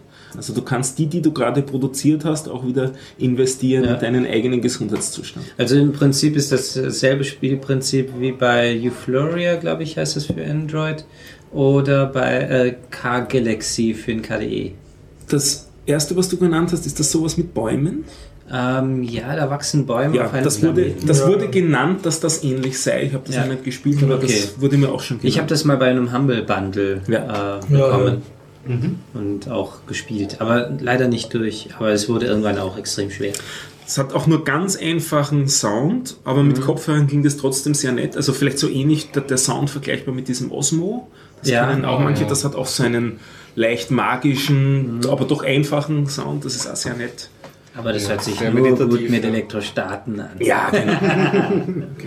Ja, das gibt es im Mobil leider nicht. Jupp. Das war mein Spieletipp. Ja. Aura Lux oder Aura Ich möchte, Lux. ich möchte auch noch einen, eine, also ich habe ja zwei Spiele quasi verrissen.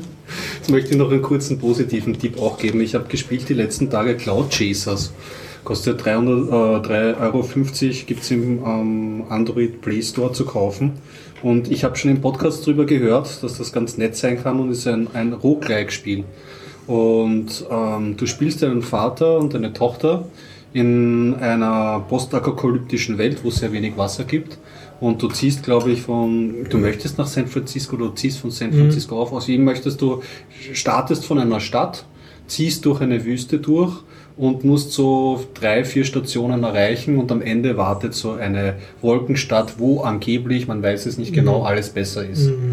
Und ähm, das Spiel hat einen sehr feinen Ton und es ist auch wirklich, es hat mich jetzt vier Tage beschäftigt, nach vier Tagen habe ich es durchgespielt gehabt und das war für den Preis halt sehr perfekt. Es ist sehr stimmungsvoll, es hat einen sehr schönen ähm, Soundtrack, es gibt so alte, also langsame, klingende Western-Gitarren, halt so wie bei Jim Jarmusch. Und ähm, wenn du die Stadt verlässt, ähm, dann hast du ein Spielfeld, ähm, das von links nach rechts scrollt. Du hast ein paar Berge drinnen und ähm, du kannst einen Vogel ausschicken, der so einen Kreis um dich, also einen, einen, in so einen Radius ähm, um dich erkundet. Und dann tauchen so Sachen auf wie Höhlen oder Pflanzen oder abgestürzte Flugzeuge oder abgestürzte äh, oder stehen gebliebene ähm, Trucks oder solche Sachen. Die kannst du dann plündern, oder? Die kannst du dann, dann kommen halt Events und diese Events sind aber ähm, immer als Text dargestellt. Und der Text, äh, du kannst halt eine Geschichte zum Beispiel, du siehst einen Truck, da ist eine Frau eingesperrt, was machst du? Ja? Und diese Events geben dir Inventory. Inventory kann sein äh, eine warme Decke oder zum Beispiel Wasser, was natürlich sehr wertvoll ist, oder zum Beispiel ähm, eine Waffe, damit du dir Sachen jagen kannst und so. Und das Spiel zeichnet ein bisschen aus, dass es sehr mh, friedlich gestaltet ist, weil auch wenn du Waffen bekommst oder so, es kommt eigentlich ähm, während diesen ganzen Events nie zu ähm, Auseinandersetzungen, wo du jetzt selber aktiv irgendwie die Waffe benutzt, sondern benutzt das meistens nur zum Jagen. Es gibt auch ein Action-Element, weil über dieses Spielfeld von links nach rechts ziehen so Wolken. Und diesen Wolken reist du nach. Ja? Und der ähm, Vater hat im Schlepptau an einem Seil angebunden einen kleinen ähm, Gleiter, einen kleinen Flieger, wo sich die Tochter draufsetzen kann. Und wenn du eine Wolke erreichst, dann schickst du deine Tochter in die Wolken und die sammelt dann Wasser. Und das ist gar nicht so einfach. Und ähm, wie es halt bei so Rollenspielen ist, das Ganze ist nicht unten passiert, das alles ist recht ähm, ähm, ähm, Echtzeit. Ähm, den, diesen Flieger kannst du auch aufleveln, also du kannst Motor, Flügel und das Behältnis, also wie viel du von einer Wolke Ja. einsammelst, bestehlen. Und die Actionsequenzen fliegst du halt mit dieser Tochter, diesem Gleiter durch diese Wolken und es ist ein bisschen wie Rasenmähen, also du musst diese Wolken halt schön ab, abziehen, aber man muss halt aufpassen, es gibt Drohnen von dieser Wolkenstadt, die einfach auch Wasser sammeln und es gibt Türme, die auf dich schießen oder so. Aber wie gesagt, du kannst dich selber nicht verteidigen, du musst ausweichen Ausweichen, und rechtzeitig auch sagen. Also manchmal ist es so, ah, ich habe nur noch 0,4 Liter. Das Mhm. hält für zwei Zentimeter auf diesem Spielfeld. Ich muss sammeln, aber mein Flieger ist schon ziemlich kaputt. Mhm. Was mache ich jetzt? Weil wenn der Flieger wirklich kaputt geht und du bist in der, mitten in der Wüste, dann Mhm. kannst du darauf hoffen, dass du ein neues Teil findest. Und das ist zum ersten Mal, ich war ja immer so ein bisschen skeptisch. Ich habe viel Roguelike zugeschaut Mhm. bei Leuten, die es gespielt haben. Aber zum ersten Mal ist mir diese Knappheit an Ressourcen Mhm. und dieses unheimliche Glück, wenn man zufällig auf Ressourcen stößt und man setzt es Ja. ein und man kommt dann doch weiter. Und äh, auch dieses Prinzip, dass man halt immer wieder von ganz von vorne anfangen muss. Also es gibt halt kein Speichern. Du musst halt wirklich wieder. Mhm. Also obwohl es Echtzeit ist, ist es, hat es diese Roguelike-Elemente. und sie orientieren sich auch ganz, ähm, ganz Und stark jede, daran. jede, jedes Spiel dann gleich oder ist die Wüste immer ein bisschen anders, durch die du da ziehst? Oder Also es ist so, dass du da am du kannst ja auswendig lernen. Hm, Du kannst es insofern nicht auswendig lernen, weil du kriegst dann immer verschiedene Maps präsentiert, die sind ausgewürfelt und du kannst dir aussuchen, wenn du eine, von einer Stadt aufbrichst, ob du eine Wüste ähm, nehmen möchtest, wo mehr zu finden ist, aber dafür weniger Wolken oder eine Wüste, wo mehr Mhm, Wolken kannst du sind und weniger Dinge. Ja. Richtig. Und wenn du eine Stadt erreichst, dann gibt es halt Sachen, es ist sehr teuer, du musst dich natürlich heilen. Mhm. Es gibt natürlich so Sachen wie Krankheit oder wenn du dir den Fuß brichst, Mhm. das zieht dir natürlich laufend Gesundheit ab. Mhm. Das kannst du natürlich durch Ausrüstungsgegenstände irgendwie reinbringen. Mhm. Und selbst deine ähm, Wasserkanister sind sehr wichtig. Also Mhm. wenn du jetzt leere Kanister am Weg findest, ist das herrlich, weil dann kannst du mehr Wasser sammeln, wenn das Wassersammeln nicht so verflucht schwer wäre. Und was das, was das Spiel so ausmacht, es werden sehr viele, also es ist, man muss sich ähm, gewahr sein, man muss bei diesem Spiel lesen und man muss Freude am Lesen haben. Und wenn man die Geschichten aber liest, ist das durchzogen von so einem feinen melancholischen Ton, weil diese Dialoge zwischen Vater und Tochter, wie wird das in der Wolkenstadt sein, wie war das, wie meine Mutter noch gelebt hat, solche Dialoge und so, das ist alles von einem guten Ton geprägt, würde ich jetzt mal sagen, und, und schön erzählt. Und es ist jetzt nicht perfekt natürlich, weil diese Events wiederholen sich und du, du wirst gezwungen, noch wirklich zu arbeiten und diese Sachen. Das ist jetzt nicht all, allzu abwechslungsreich, aber es ist in allem und allem so ein kleines, feines Paket, wo man sagen kann, so vier Tage hat man wirklich ein hübsches ähm, ähm, Spielerlebnis. Und ich habe mich immer gefreut, immer schon nach der Arbeit, ach, so, Endlich wieder Wolken sammeln. ja, ich muss da, ich Ja. muss da jetzt wieder ran. super, das ja. ist, also das hat mich echt positiv überrascht, das war, haben sich ausgezahlt. Und die Geschichte, die erzählt wird, ähm, wird nicht einfach so mal zwischendurch geworfen und dann irgendein Text oder, äh, sondern immer Na, du hast, genau, du hast am Anfang so einen Erzählblock von vier animierten Bildern mit Text, wo, wo du einfach schon mal das Grundsetting eingeführt bekommst. Und währenddessen ist wirklich nur Text und dann der Ausgang. Und der Ausgang ist meistens, du nimmst zwei Schaden und kriegst folgende ähm, Gegenstände und die kannst du einsammeln oder auch nicht, wie du willst. Also das ist dann wirklich ähm, zwar mit Interaktion, aber nur Text und Symbole. Mhm. Also, ähm, äh, wie ist dann der Wiederspielwert? Das musst du die wirklichen Roguelike-Spieler nämlich fragen. also ich kenne ja Leute, die solche Spiele immer und immer wieder durchspielen und ich habe mir schon gedacht, beim Ende habe ich mir dann gedacht, okay, das ist ein Ende, aber gibt es vielleicht alternative Enden? Also es gibt ein Ende. Es, Okay. es gibt auf jeden Fall ein Ende. Aber du kannst jetzt nicht eine andere Klasse oder Rassenkombination wählen Nein, oder so. Also oder? dahin gibt es keinen Mhm. Ding. Und ich würde jetzt mal verdachtsmäßig sagen, also für mich persönlich rein subjektiver Eindruck, der Wiederspielwert ist für mich jetzt während dieser Zeit hoch gewesen, weil motiviert, ich möchte durchkommen. Also der Weiterspielwert. Ja, genau, der Ja. Weiterspielwert, aber der wirklich, also noch Ja, einmal nochmal durchspielen, starten nicht. Glaube ich jetzt mal eher nicht. Aber ich muss auch sagen, ich bin in dieser Form auch äh, äh, weniger motivierbar. Also wahrscheinlich andere, die dann irgendwie noch mehr bessere Sachen oder seltene Gegenstände finden wollen, vielleicht spielen die das öfters durch. Ja. Akku wird leer, ha? Nein, aber äh, ich habe ausgeschaltet und jetzt hat sich mein Handy irgendwie wieder eingeschaltet. Ja, Das ist zwar nicht im, das gibt's Ich manchmal. Ja, nicht empfehle im dir das Flugmodus. hier. Neue Hardware, naja. ja, so viel zu ich habe dem jetzt vielleicht Spiel. mangels Flugmodus den ganzen Podcast storniert. Weil sich das heimlich in meiner Hosentasche eingeschaltet hat. Das werden wir erst beim Nachhören des Podcasts haben. Hast du das Flackern gesehen? Das ist meistens ein Indiz dafür, dass es. Aha, nein, hat Na nicht. dann. Müssen wir nochmal anfangen. Und du hast ja auch geschirmt. Ja, hoffen wir. Das heißt, wir müssen nochmal anfangen. Ah, jetzt Nein, will ich noch einen Döner essen. zum, zum Thema Wiederspielwert. Ich habe äh, mehr äh, Conquest of Elysium 4 gespielt, das, was Ja. ich letztes Mal schon ange äh, Mhm. habe.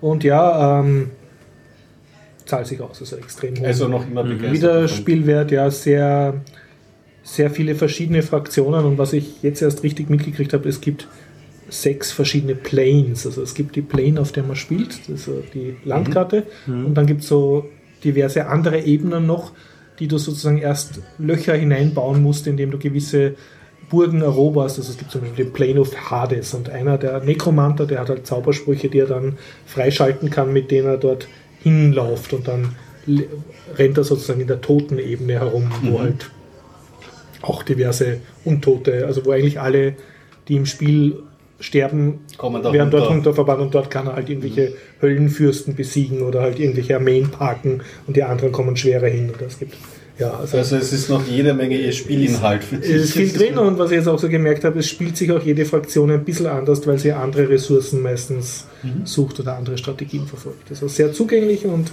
sehr viel Wiederspielwert. Ich muss sagen, sehr, sehr großer Timesink. Ja, ist gut. So, vielleicht. hm, hm, hm. Eins, weil es noch, ist, das würde ich gerne noch anbringen, weil es jetzt gerade aktuell ist, ist einfach der Hunger Games letzter Teil. Bitte, ja. Das werde ich nur kurz, kurz machen. Du hast den ersten, ich habe ja Hunger Games noch gar nicht gekannt, da hast du schon im Podcast über den ersten Teil gesprochen.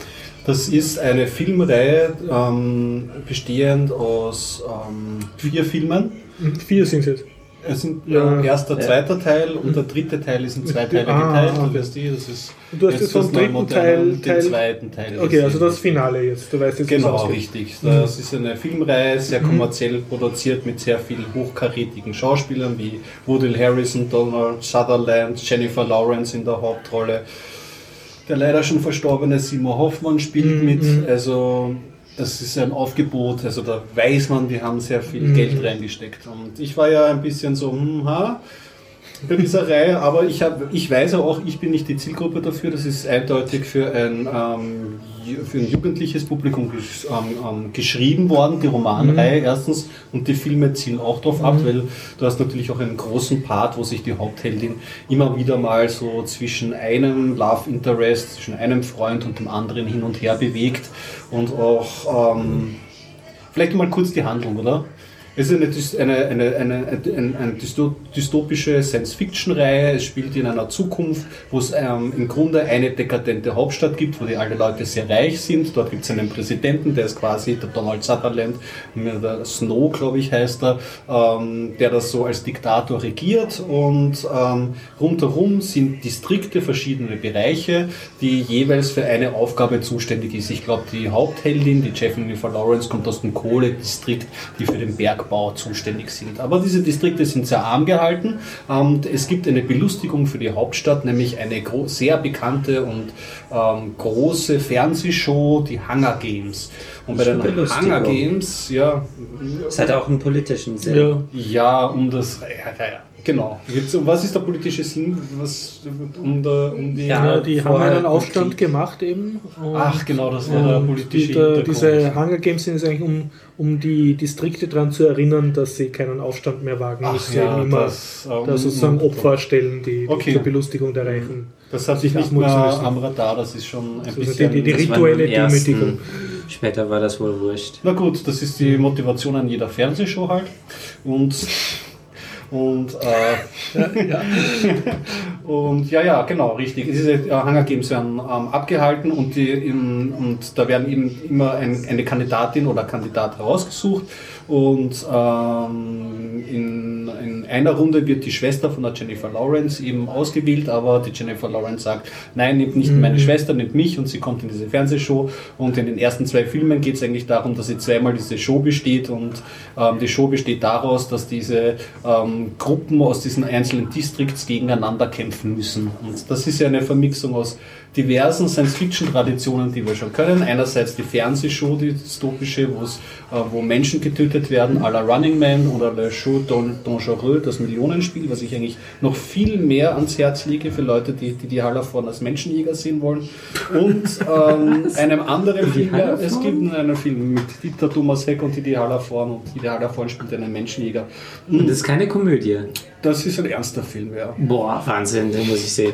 Ja, unbedingt, kann ich nur empfehlen. Und eine Vermixung, wo ähm, Menschengruppen gegeneinander arbeiten, da würde ich den Film empfehlen, Battle Royale von Takeshi Kitano, das war absolutes, ein, ein, ein, ein Film, den ich sehr, sehr mag. Und aus diesen Gründen hat mich dieses, The diese Thematik schon interessiert und den ersten Film habe ich mir aber gedacht, na ja, na ja, sehr viele jugendliche Themen und ob wirklich auch diese Medienkritik jetzt so vorrangig ist, das ist mir ein bisschen zu schwach gebrochen. Im dritten Teil bricht sie aus diesen Hunger Games aus und ähm, schließt sich einer Rebellenbewegung an. Und ähm, dann beginnt eigentlich der wahre Krieg gegen den Diktator Donald Sutherland, Snow, und da wird dieser ganze Konflikt aufgezogen. Und beim dritten Teil habe ich mir schon gedacht, der hat aber ganz gute Ansätze, obwohl die meisten Leute den dritten Teil eigentlich dann sch schwächelnd empfunden haben, fand ich ihn nicht so übel, weil ähm, im dritten Teil geht es eigentlich darum, wird auch thematisiert, wie sie von der Rebellenbewegung für Propagandavideos benutzt wird. Und sie singt ja auch dieses Lied, was auch im Radio überall zu hören war, dieses Hanging Tree, Are You, Are You, Coming to the Tree irgendwie und sie wird aufgenommen und da geht es darum eigentlich schon, dass die Rebellenbewegung auch nicht immer mit sauberen Mitteln spielt, sondern sehr wohl Strategien hat, die dann im Endeffekt vielleicht dem des Diktators äh, gar nicht so unähnlich Ja. sind. Ja. Und diese Thematik wird halt im, im letzten Teil, den ich gesehen habe, noch mal mehr herausgearbeitet und es gibt dann auch einen sehr schönen End, äh, gegen Ende einen Dialog mit Donald Sutherland, wo ich Donald Sutherland im Rosengarten war, eine einmalige Szene und so. Und bis dahin was viele dem dritten Teil vorgeworfen haben, dass nur Vorbereitung was im vierten Teil war. Beim dritten Teil, es ist viel Action. Sie sind in einer Gruppe, sie ziehen gegen die Hauptstadt und du hast immer so Abwechslung Action, langsame Szene, Action, langsame Szene. Das hat mich irgendwie amüsiert und kann es eigentlich insofern sagen, dass mich das relativ positiv hinterlässt. Bis auf zwei Szenen, die halt komplette Abtörner waren. Die eine Szene, okay, das ist dem, da musste ich wieder mein inneres Mantra sprechen mit Ich bin nicht die Zielgruppe, weil da sind sie irgendwie die, ähm, die Rebellen in einem Keller und so die beiden äh, Boys, die sie irgendwie lieben, unterhalten sich gerade mehr, wen sie lieber hat und sie hört irgendwie so schlafend, halb schlafend zu. Das war halt natürlich dem jugendlichen Publikum geschuldet. Und außerdem ich weiß nicht im Deutschen genau die Tagline, aber es ist irgendwie so das Ende, das sie nicht erwarten oder so. Und es gibt dann, eigentlich ist der Film schon zu Ende, und dann gibt es aber noch eine Szene, die sie dran, das wirkt wie dran gehängt, weil es irgendwie nicht zum Film zugehörig wirkt. Und der hat für mich diesen Film halt noch einmal runtergezogen. Also aber wirklich total runtergezogen, weil er für mich irgendwie so die Aussage dann im Endeffekt nicht verkehrt, aber wieder in so ein typisches amerikanisch, romantisch. Ach, ich will es gar nicht mehr näher ausführen. Man darf den Zuschauer nicht mit irgendwelchen offenen Enden konfrontieren. Oder sowas. Ja, na, also mh, es ist etwas, et, et, etwas was wehtut. Also Mhm. ich kann mir viel Sachen anschauen, auch als Pop-theoretischen Interesse und dann irgendwie so sagen, okay, so ist es. Ich habe mir Mhm. Ja. auch Twilight angeschaut, weil mich die ganze Vampir-Sache, warum das so eine, so eine große Mode geworden ist, Mhm. interessiert hat. Und bei dem habe ich, habe ich mir dann gedacht, ich war dann eh schon wohlwollender dagegenüber Mhm. irgendwie. Und dann haben sie es mir aber persönlich irgendwie dann noch so... Du bist nicht. Zielgruppe, Gregor. Nein, ich bin nicht Zielgruppe. Ich bin nicht Zielgruppe. Bei Twilight warst du wenigstens noch jünger. Das stimmt, naja, auch nicht viel. Ich habe es spät gesehen. Okay. Aber das war auch, ah ja, naja, das ist vielleicht ein anderes Mal auszuführen. Auf jeden Fall, ich kann es empfehlen, also für Leute, die auf diese Kann Reihe eh stehen, kann, hat man jede Menge Action drinnen und wenn man die vorigen Teile gesehen hat, dann kriegt man wieder gute Ware in dieser Richtung. Also Kannst kann du dich erinnern, wie man auf die Endszene und die Zwischenszene. Wie wir die ersten Tribute von Panem besprochen haben, da haben wir einen Gast da gehabt und der hat uns dann darauf aufmerksam gemacht, dass das Ganze abgekupfert ist von seinem japanischen Ja, ja, na, Film. das ist das, der Battle Royale. Ah, okay, ja, ja. Genau. Okay. Battle Royale, großartig. Mhm. Kann man sich empfehlen. Oh ja. Die muss man sich anschauen. Und bei Battle Royale kann ich gleich vor dem zweiten Teil ähm, warnen, weil das hat mehr der Keshi Kitano gemacht. Ist das nicht gut. Ist dann so schlecht. Aber wenn wir schon den Namen erwähnen, der hat noch einen anderen Film gemacht, den ich brillant fand. Okay, äh, alle Filme sollen angeblich von ihm ziemlich brillant sein. Ich habe leider jetzt den Titel vergessen. Da geht es darum. Okay, ich erzähle gar nichts, sondern beim nächsten Mal stimmt. Ich schaue mir Nach noch mal an und Recherche. erzähl- Okay. nach Recherche. Ja, genau. Ich recherchiere erstmal. Ich muss noch einwerfen aus äh, ethischen Gründen, ich war am Anti- äh, oder Pro-Klimat-Marsch, also Klimakonferenz Paris, gab es Genau. auch in weltweite Demonstrationen und unter anderem auch in Wien und die war sehr spärlich besucht. Also laut Polizei glaube ich 900 Leute oder so, gefühlt so um die 1000. Hätte man für Wien mehr erwartet. Es hat nicht einmal geregnet und wo es war halt kalt. gezogen? Also vom, von der Votivkirche sind sie gezogen dann bis zum Parlament. Okay. Weil einige, also sie haben den Christkindlmarkt en passant genommen, nicht mitten rein in den Christkindlmarkt, sonst wäre vielleicht die Demo zwar reingekommen, aber nicht mehr raus. Mauer hat sich Ja. aufgelöst. Ja. Okay, war nicht. In Alkohol. Ja, und Hot. Ja, ja, nein, es waren dann eh Leute und sie haben auch so für die Fotografen so Buchstaben-Messages gebildet und, und getrommelt und es gab so Indianer, Tanzende und also es waren gewisse Show-Elemente drin. Ja. Und es war ein sehr, ein sehr schön, also die Fotos werde ich auf die Shownotes stellen. Äh, Es gab auch einen Batman äh, für Klimaschutz, also so diverse. Hat fa fast so viel Medienberichterstattung hervorgerufen Ja. wie die Facebook-Party zur Wiedereröffnung einer Rolltreppe. So, ja, die jetzt gerade stattfindet, Die während gerade wir diesen stattfindet Podcast machen. Ja. Ich vermute, die auch mehr Leute haben wird. Und, und deswegen ist die U-Bahn-Station Schottentor gerade gesperrt. alles schon gesperrt, weil wirklich überlaufen ist von Leuten. Das, das haben sie auf den Displays nicht angezeigt, Ah, aber ja. dass niemand dort stehen bleibt, haben sie angezeigt. Das sagt auch ein bisschen was über den Zustand aus. Ja, ja. ja was soll man sagen? Also Ja. eine Facebook-Spontanparty zur Eröffnung einer Rolltreppe hat möglicherweise mehr, mehr Besucher als eine Klimaschutzdemo. 11.000 haben angekündigt, sie werden kommen. Ja, also- Wie viel dann wirklich kommen, ist eine andere Frage. Wir sollten vielleicht den Hintergrund noch erzählen. Zu der Rolltreppe. Bitte. Okay, also ich habe das nur am Rande mitbekommen durch meine Freundin. Die hat mir erzählt, dass die Rolltreppe für ein Jahr gesperrt war wegen Reparaturarbeiten und ähm, sie wurde dann wieder eröffnet ähm, oder angekündigt. Ich glaube noch nicht mal angekündigt, sondern einfach wieder eröffnet und daraufhin hat ein, ähm, eine Facebook-Person namens Wiener Linien, allerdings nicht so geschrieben wie die echten Wiener Linien, ähm, angekündigt, eine Eröffnungsparty zu veranstalten dort. Und die Wiener Linien haben darauf auch reagiert. Ähm, ich weiß jetzt nicht mehr genau wie, aber eher belustigt. Also sie haben es auch nicht ganz ernst genommen. Und so ist das viral gegangen. Aber die Ja, Stationsssperre, die haben sie ernst genommen jetzt. Also sie haben jetzt Ist, wirklich ist jetzt die gesperrt Station- gewesen, ja, wo ja. ich hergefahren bin. Wahnsinn. Ja, Ja, schade um die Klimatur. Ähm, Demo. Hatte ich. ja ich meine, es waren, es waren Leute dort, sowas nicht, ne? aber es ist halt, wie, wie sie ja Hat wer was Versöhnlicheres? Ähm, ja, äh, Wien auch wieder. Weihnachtsmarkt. Oh ja. Ja, genau, wollten wir halt sagen. Ähm, ja, also ich plädiere dafür, dass wir nächsten Dienstag ähm, ins alte AKH gehen. Doch, zum Christkindlmarkt. Christkindlmarkt. Ja, kann man machen. Dort kann man übrigens auch Curling spielen, glaube ich. Ah, Ah, Eisstockschießen. Ich, Ja, also zumindest vor zwei Jahren, glaube ich, habe ich Curling dort gesehen. Kann ich mir irgendwie dunkel dran erinnern, ja. Wärst du dabei? Also wir haben eigentlich auf dich gewartet. Ich habe eigentlich Dienstag noch einen Termin. Bin Also jetzt das machen wir gerade so, ein bisschen hin und her gerissen, ja. Werden wir ja sehen. Werden wir sehen. Genau. Es ist auch ein Feiertag, das heißt, es könnten vielleicht tatsächlich mehr Leute kommen.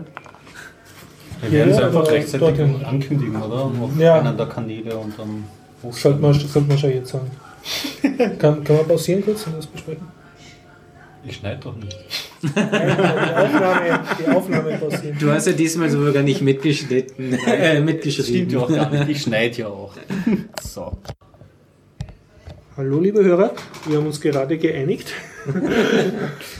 Und zwar am nächsten Montag, nicht Dienstag, das ist der Siebente. 7. Dezember 2015, treffen wir uns zum Biertaucher-Podcast slash Christkindlmarkt Glühwein trinken im alten AKH in dem Zwischenraum zwischen Billa und Stiegel Bierambulanz. Also Montag 19.30 Uhr, altes AKH. Einfach hinkommen und äh, wir trinken Glühwein und tun dabei Biertaucher-Podcast aufnehmen. Glühweinen Sie mit uns. Glühwein, genau, ja. Vielleicht gibt es da inzwischen auch Glühbier. Ja. Und du sagst, es gibt. Curling dort, ne? Ja, ähm, also ich meine, dass ich dort Curling schon mal gesehen habe. Wir werden das überprüfen. Genau, ja. Kommen Sie dazu, gilt ein Hefall-Geschenkangebot noch für nächsten Montag? ja. Also es hat niemand äh, dem Stefan seine Hefallen abgeholt. Also Sie haben die, die Chance, ein Hefall zu bekommen vom Stefan. Aus dem dann auch der Glühwein getrunken werden kann. Tada! Ja. Damit spart man sich den Hefalleinsatz. Ne? Ob das so geht, weiß ich Wissen wir nicht. noch nicht. Okay. Ich, Oder bloß überoptimistisch. Okay, ähm, haben wir noch oder machen wir jetzt mal? Äh, Ah, du hast diverse. Theaterstücke, die Ja, du ich Ja, habe ja, aber Weihnachtsmarkt als Thema. Ja, du hast Ja, den ja. Weihnachtsmarkt das Thema. Nein, meine Theaterstücke, die warten auf mich Schlecht. dann Ich schon kaum, kaum mehr an den Tollsten erinnern. Außerdem ähm, kratzen wir wieder an der 2-Stunden-Grenze. Okay, dann nur ganz eine kurze Meldung. Äh, Derek lebt. Ich kann euch alle schön grüßen lassen von ihm. Er hat Derek. Ah ja, genau. Zurzeit in Russland. Nein, zurzeit in den USA. Er hat irgendwelche Buchdeals ausgehandelt. Ich hoffe, äh, ich komme jetzt endlich zum Chatten mit ihm. Und es gibt Chance, dass wieder mal ein englischer Podcast passiert. Sehr gut. Ja, ich war auf einem anderen Weihnachtsmarkt hier in Wien, in Spittelberg. Yeah! Auch schon ein Klassiker, ja. Ja, für euch Klassiker, für mich auch, äh, auch Du nicht warst ganz noch nie, neu. oder? Äh, doch, das zweite Ja, Mal ja, jetzt. Ähm, mir wurde äh, gesagt, das sei der schönste, tollste Weihnachtsmarkt in ganz Wien. Und ich war da und meine ähm, Erwartungen wurden erfüllt. Na, immerhin. Also ich kenne den in Schönbrunn, der war total überlaufen und ähm, in Schönbrunn hatte ich auch schon immer das Gefühl, ja, die Fress- und Saufbuden sind die, die am besten laufen. Das ist in ganz Wien so. Ja, Und zwar unabhängig von der Jahreszeit.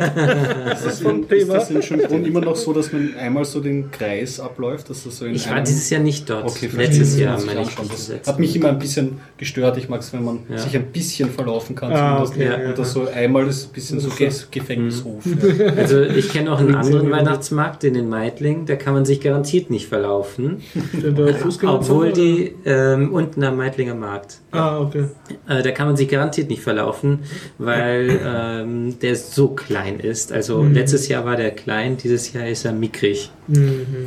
Na, dann Und- bringe ich noch zwei Unbekanntere. Mhm. Das eine ist hinter dem Schloss Wilhelminenberg oder vor dem Schloss Wilhelmin- Wilhelminenberg, je nachdem von welcher Seite man drauf schaut. Also stadtseitig vom Schloss Wilhelminenberg gelegen und das bedeutet mit schönem Blick quer über Wien. Ah, schön. Ja. Ähm, das liegt ja ein bisschen abseitiger, das Schloss Wilhelminenberg im 16. Wiener Gemeindebezirk, aber man muss trotzdem nicht mit dem Auto hinfahren, weil da auch Buslinien hinauffahren. 46b und 146b, wenn ich mich richtig erinnere.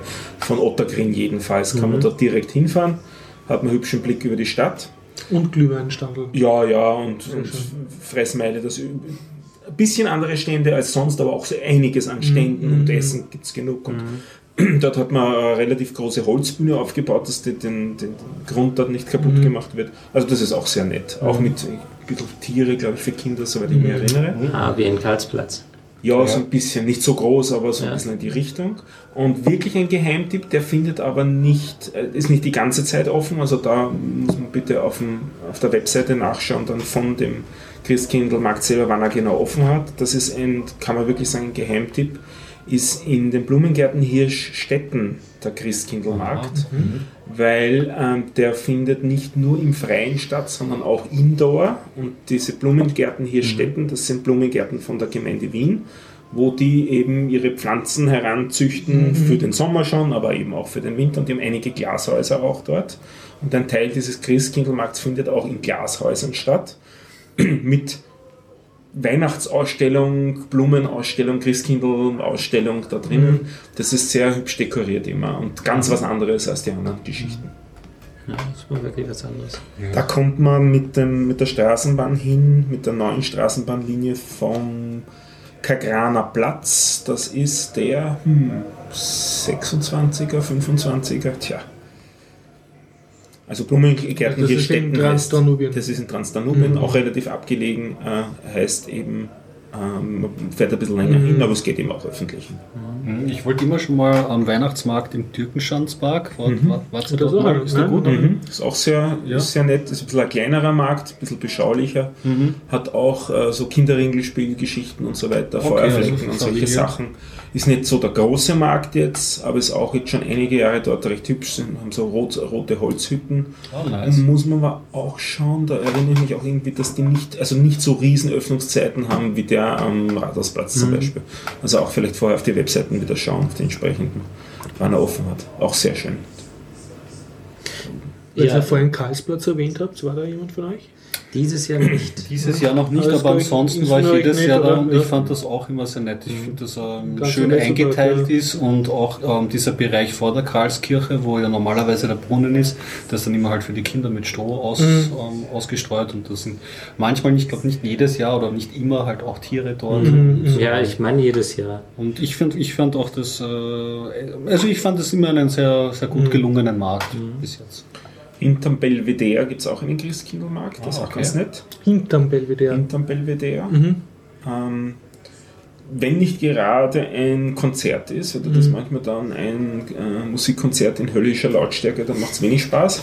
So humpt er da Musik hin und wieder, das ist dann nicht so Mhm. lustig, aber sonst ist der recht nett und eben auch äh, ziemlich kindergeeignet, weil auch wieder ähm, hübsche so Kindereisenbahn auf Schienen mit, Mhm. mit äh, Rudi, dem, dem Rentier Ah, ja, und natürlich. Weihnachtsmännern drauf und so, so ein bisschen kitschig, aber sehr nett.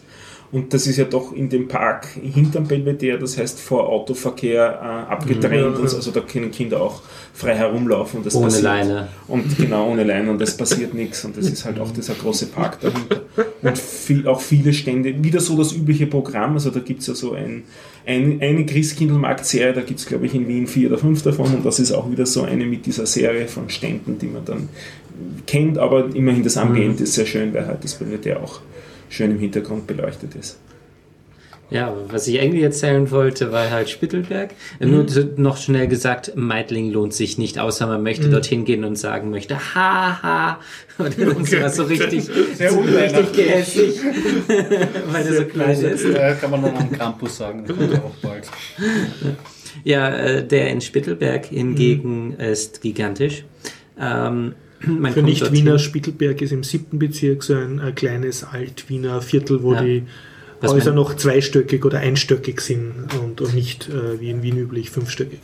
Man wollte in den 70er Jahren Spittelberg abreißen und neu bauen und das hat man Gott sei Dank verhindert. Und äh, es ist heutzutage eines der etwas gehobeneren Bezirke.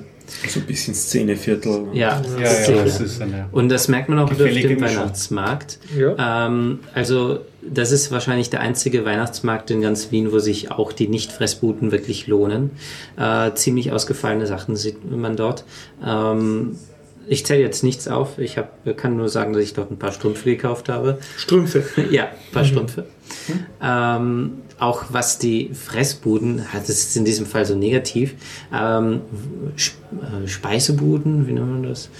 Schmankerlstände. Ja, Wow, sehr Schmankerstände, sehr schön. Schön Also die, die. Schmankerstände und die ähm, äh, Saufbuden sind das auch zum Teil. Erfrischungs Erfrischungsstände. Punschstände. Punschstände, Ja, ja. eben nicht nur Punschstände, sondern alles Mögliche. Heißgetränkstände.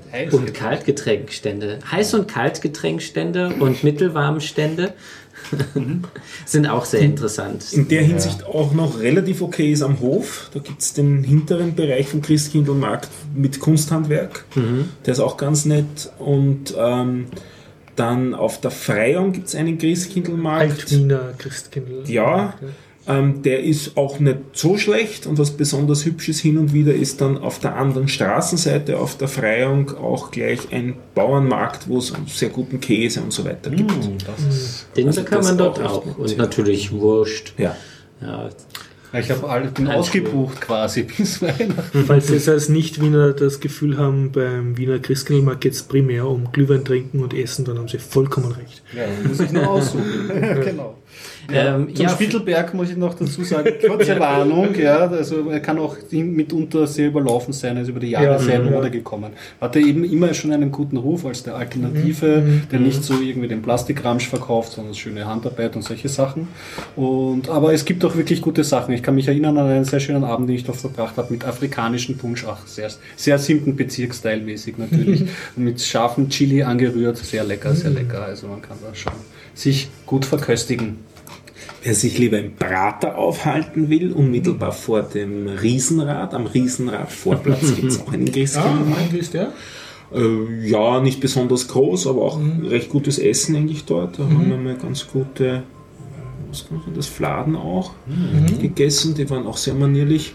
Also dort gibt es auch einen Christkindlmarkt. Unmittelbar vor dem Bahnhof Landstraße gibt es einen Ah Christkindlmarkt. ja, den habe ich mitbekommen. Der hat bis- sich irgendwie Ja, da war ich herausgebildet. halt, auch ja. bis 10 am Abend offen, was Aha, ja. relativ lang ist. Also es gibt eine ganze Menge Christkindlmärkte. Ja, für die, die nicht aus Wien kommen, kann ich sehr den Weihnachtsmarkt in Siegburg empfehlen. Ein mittelalterlicher ähm, Weihnachtsmarkt. James Ähm, musst du erklären, wo Siegburg liegt. man kommt am besten hin, die, äh, äh, man fährt mit dem äh, ICE von Frankfurt Richtung Düsseldorf und hält ähm, in Siegburg-Bonn. Also man steigt in Siegburg-Bonn aus und er ist auch ähm, fast gegenüber über dem Platz. also ist Siegburg in der Nähe von Bonn? Oder?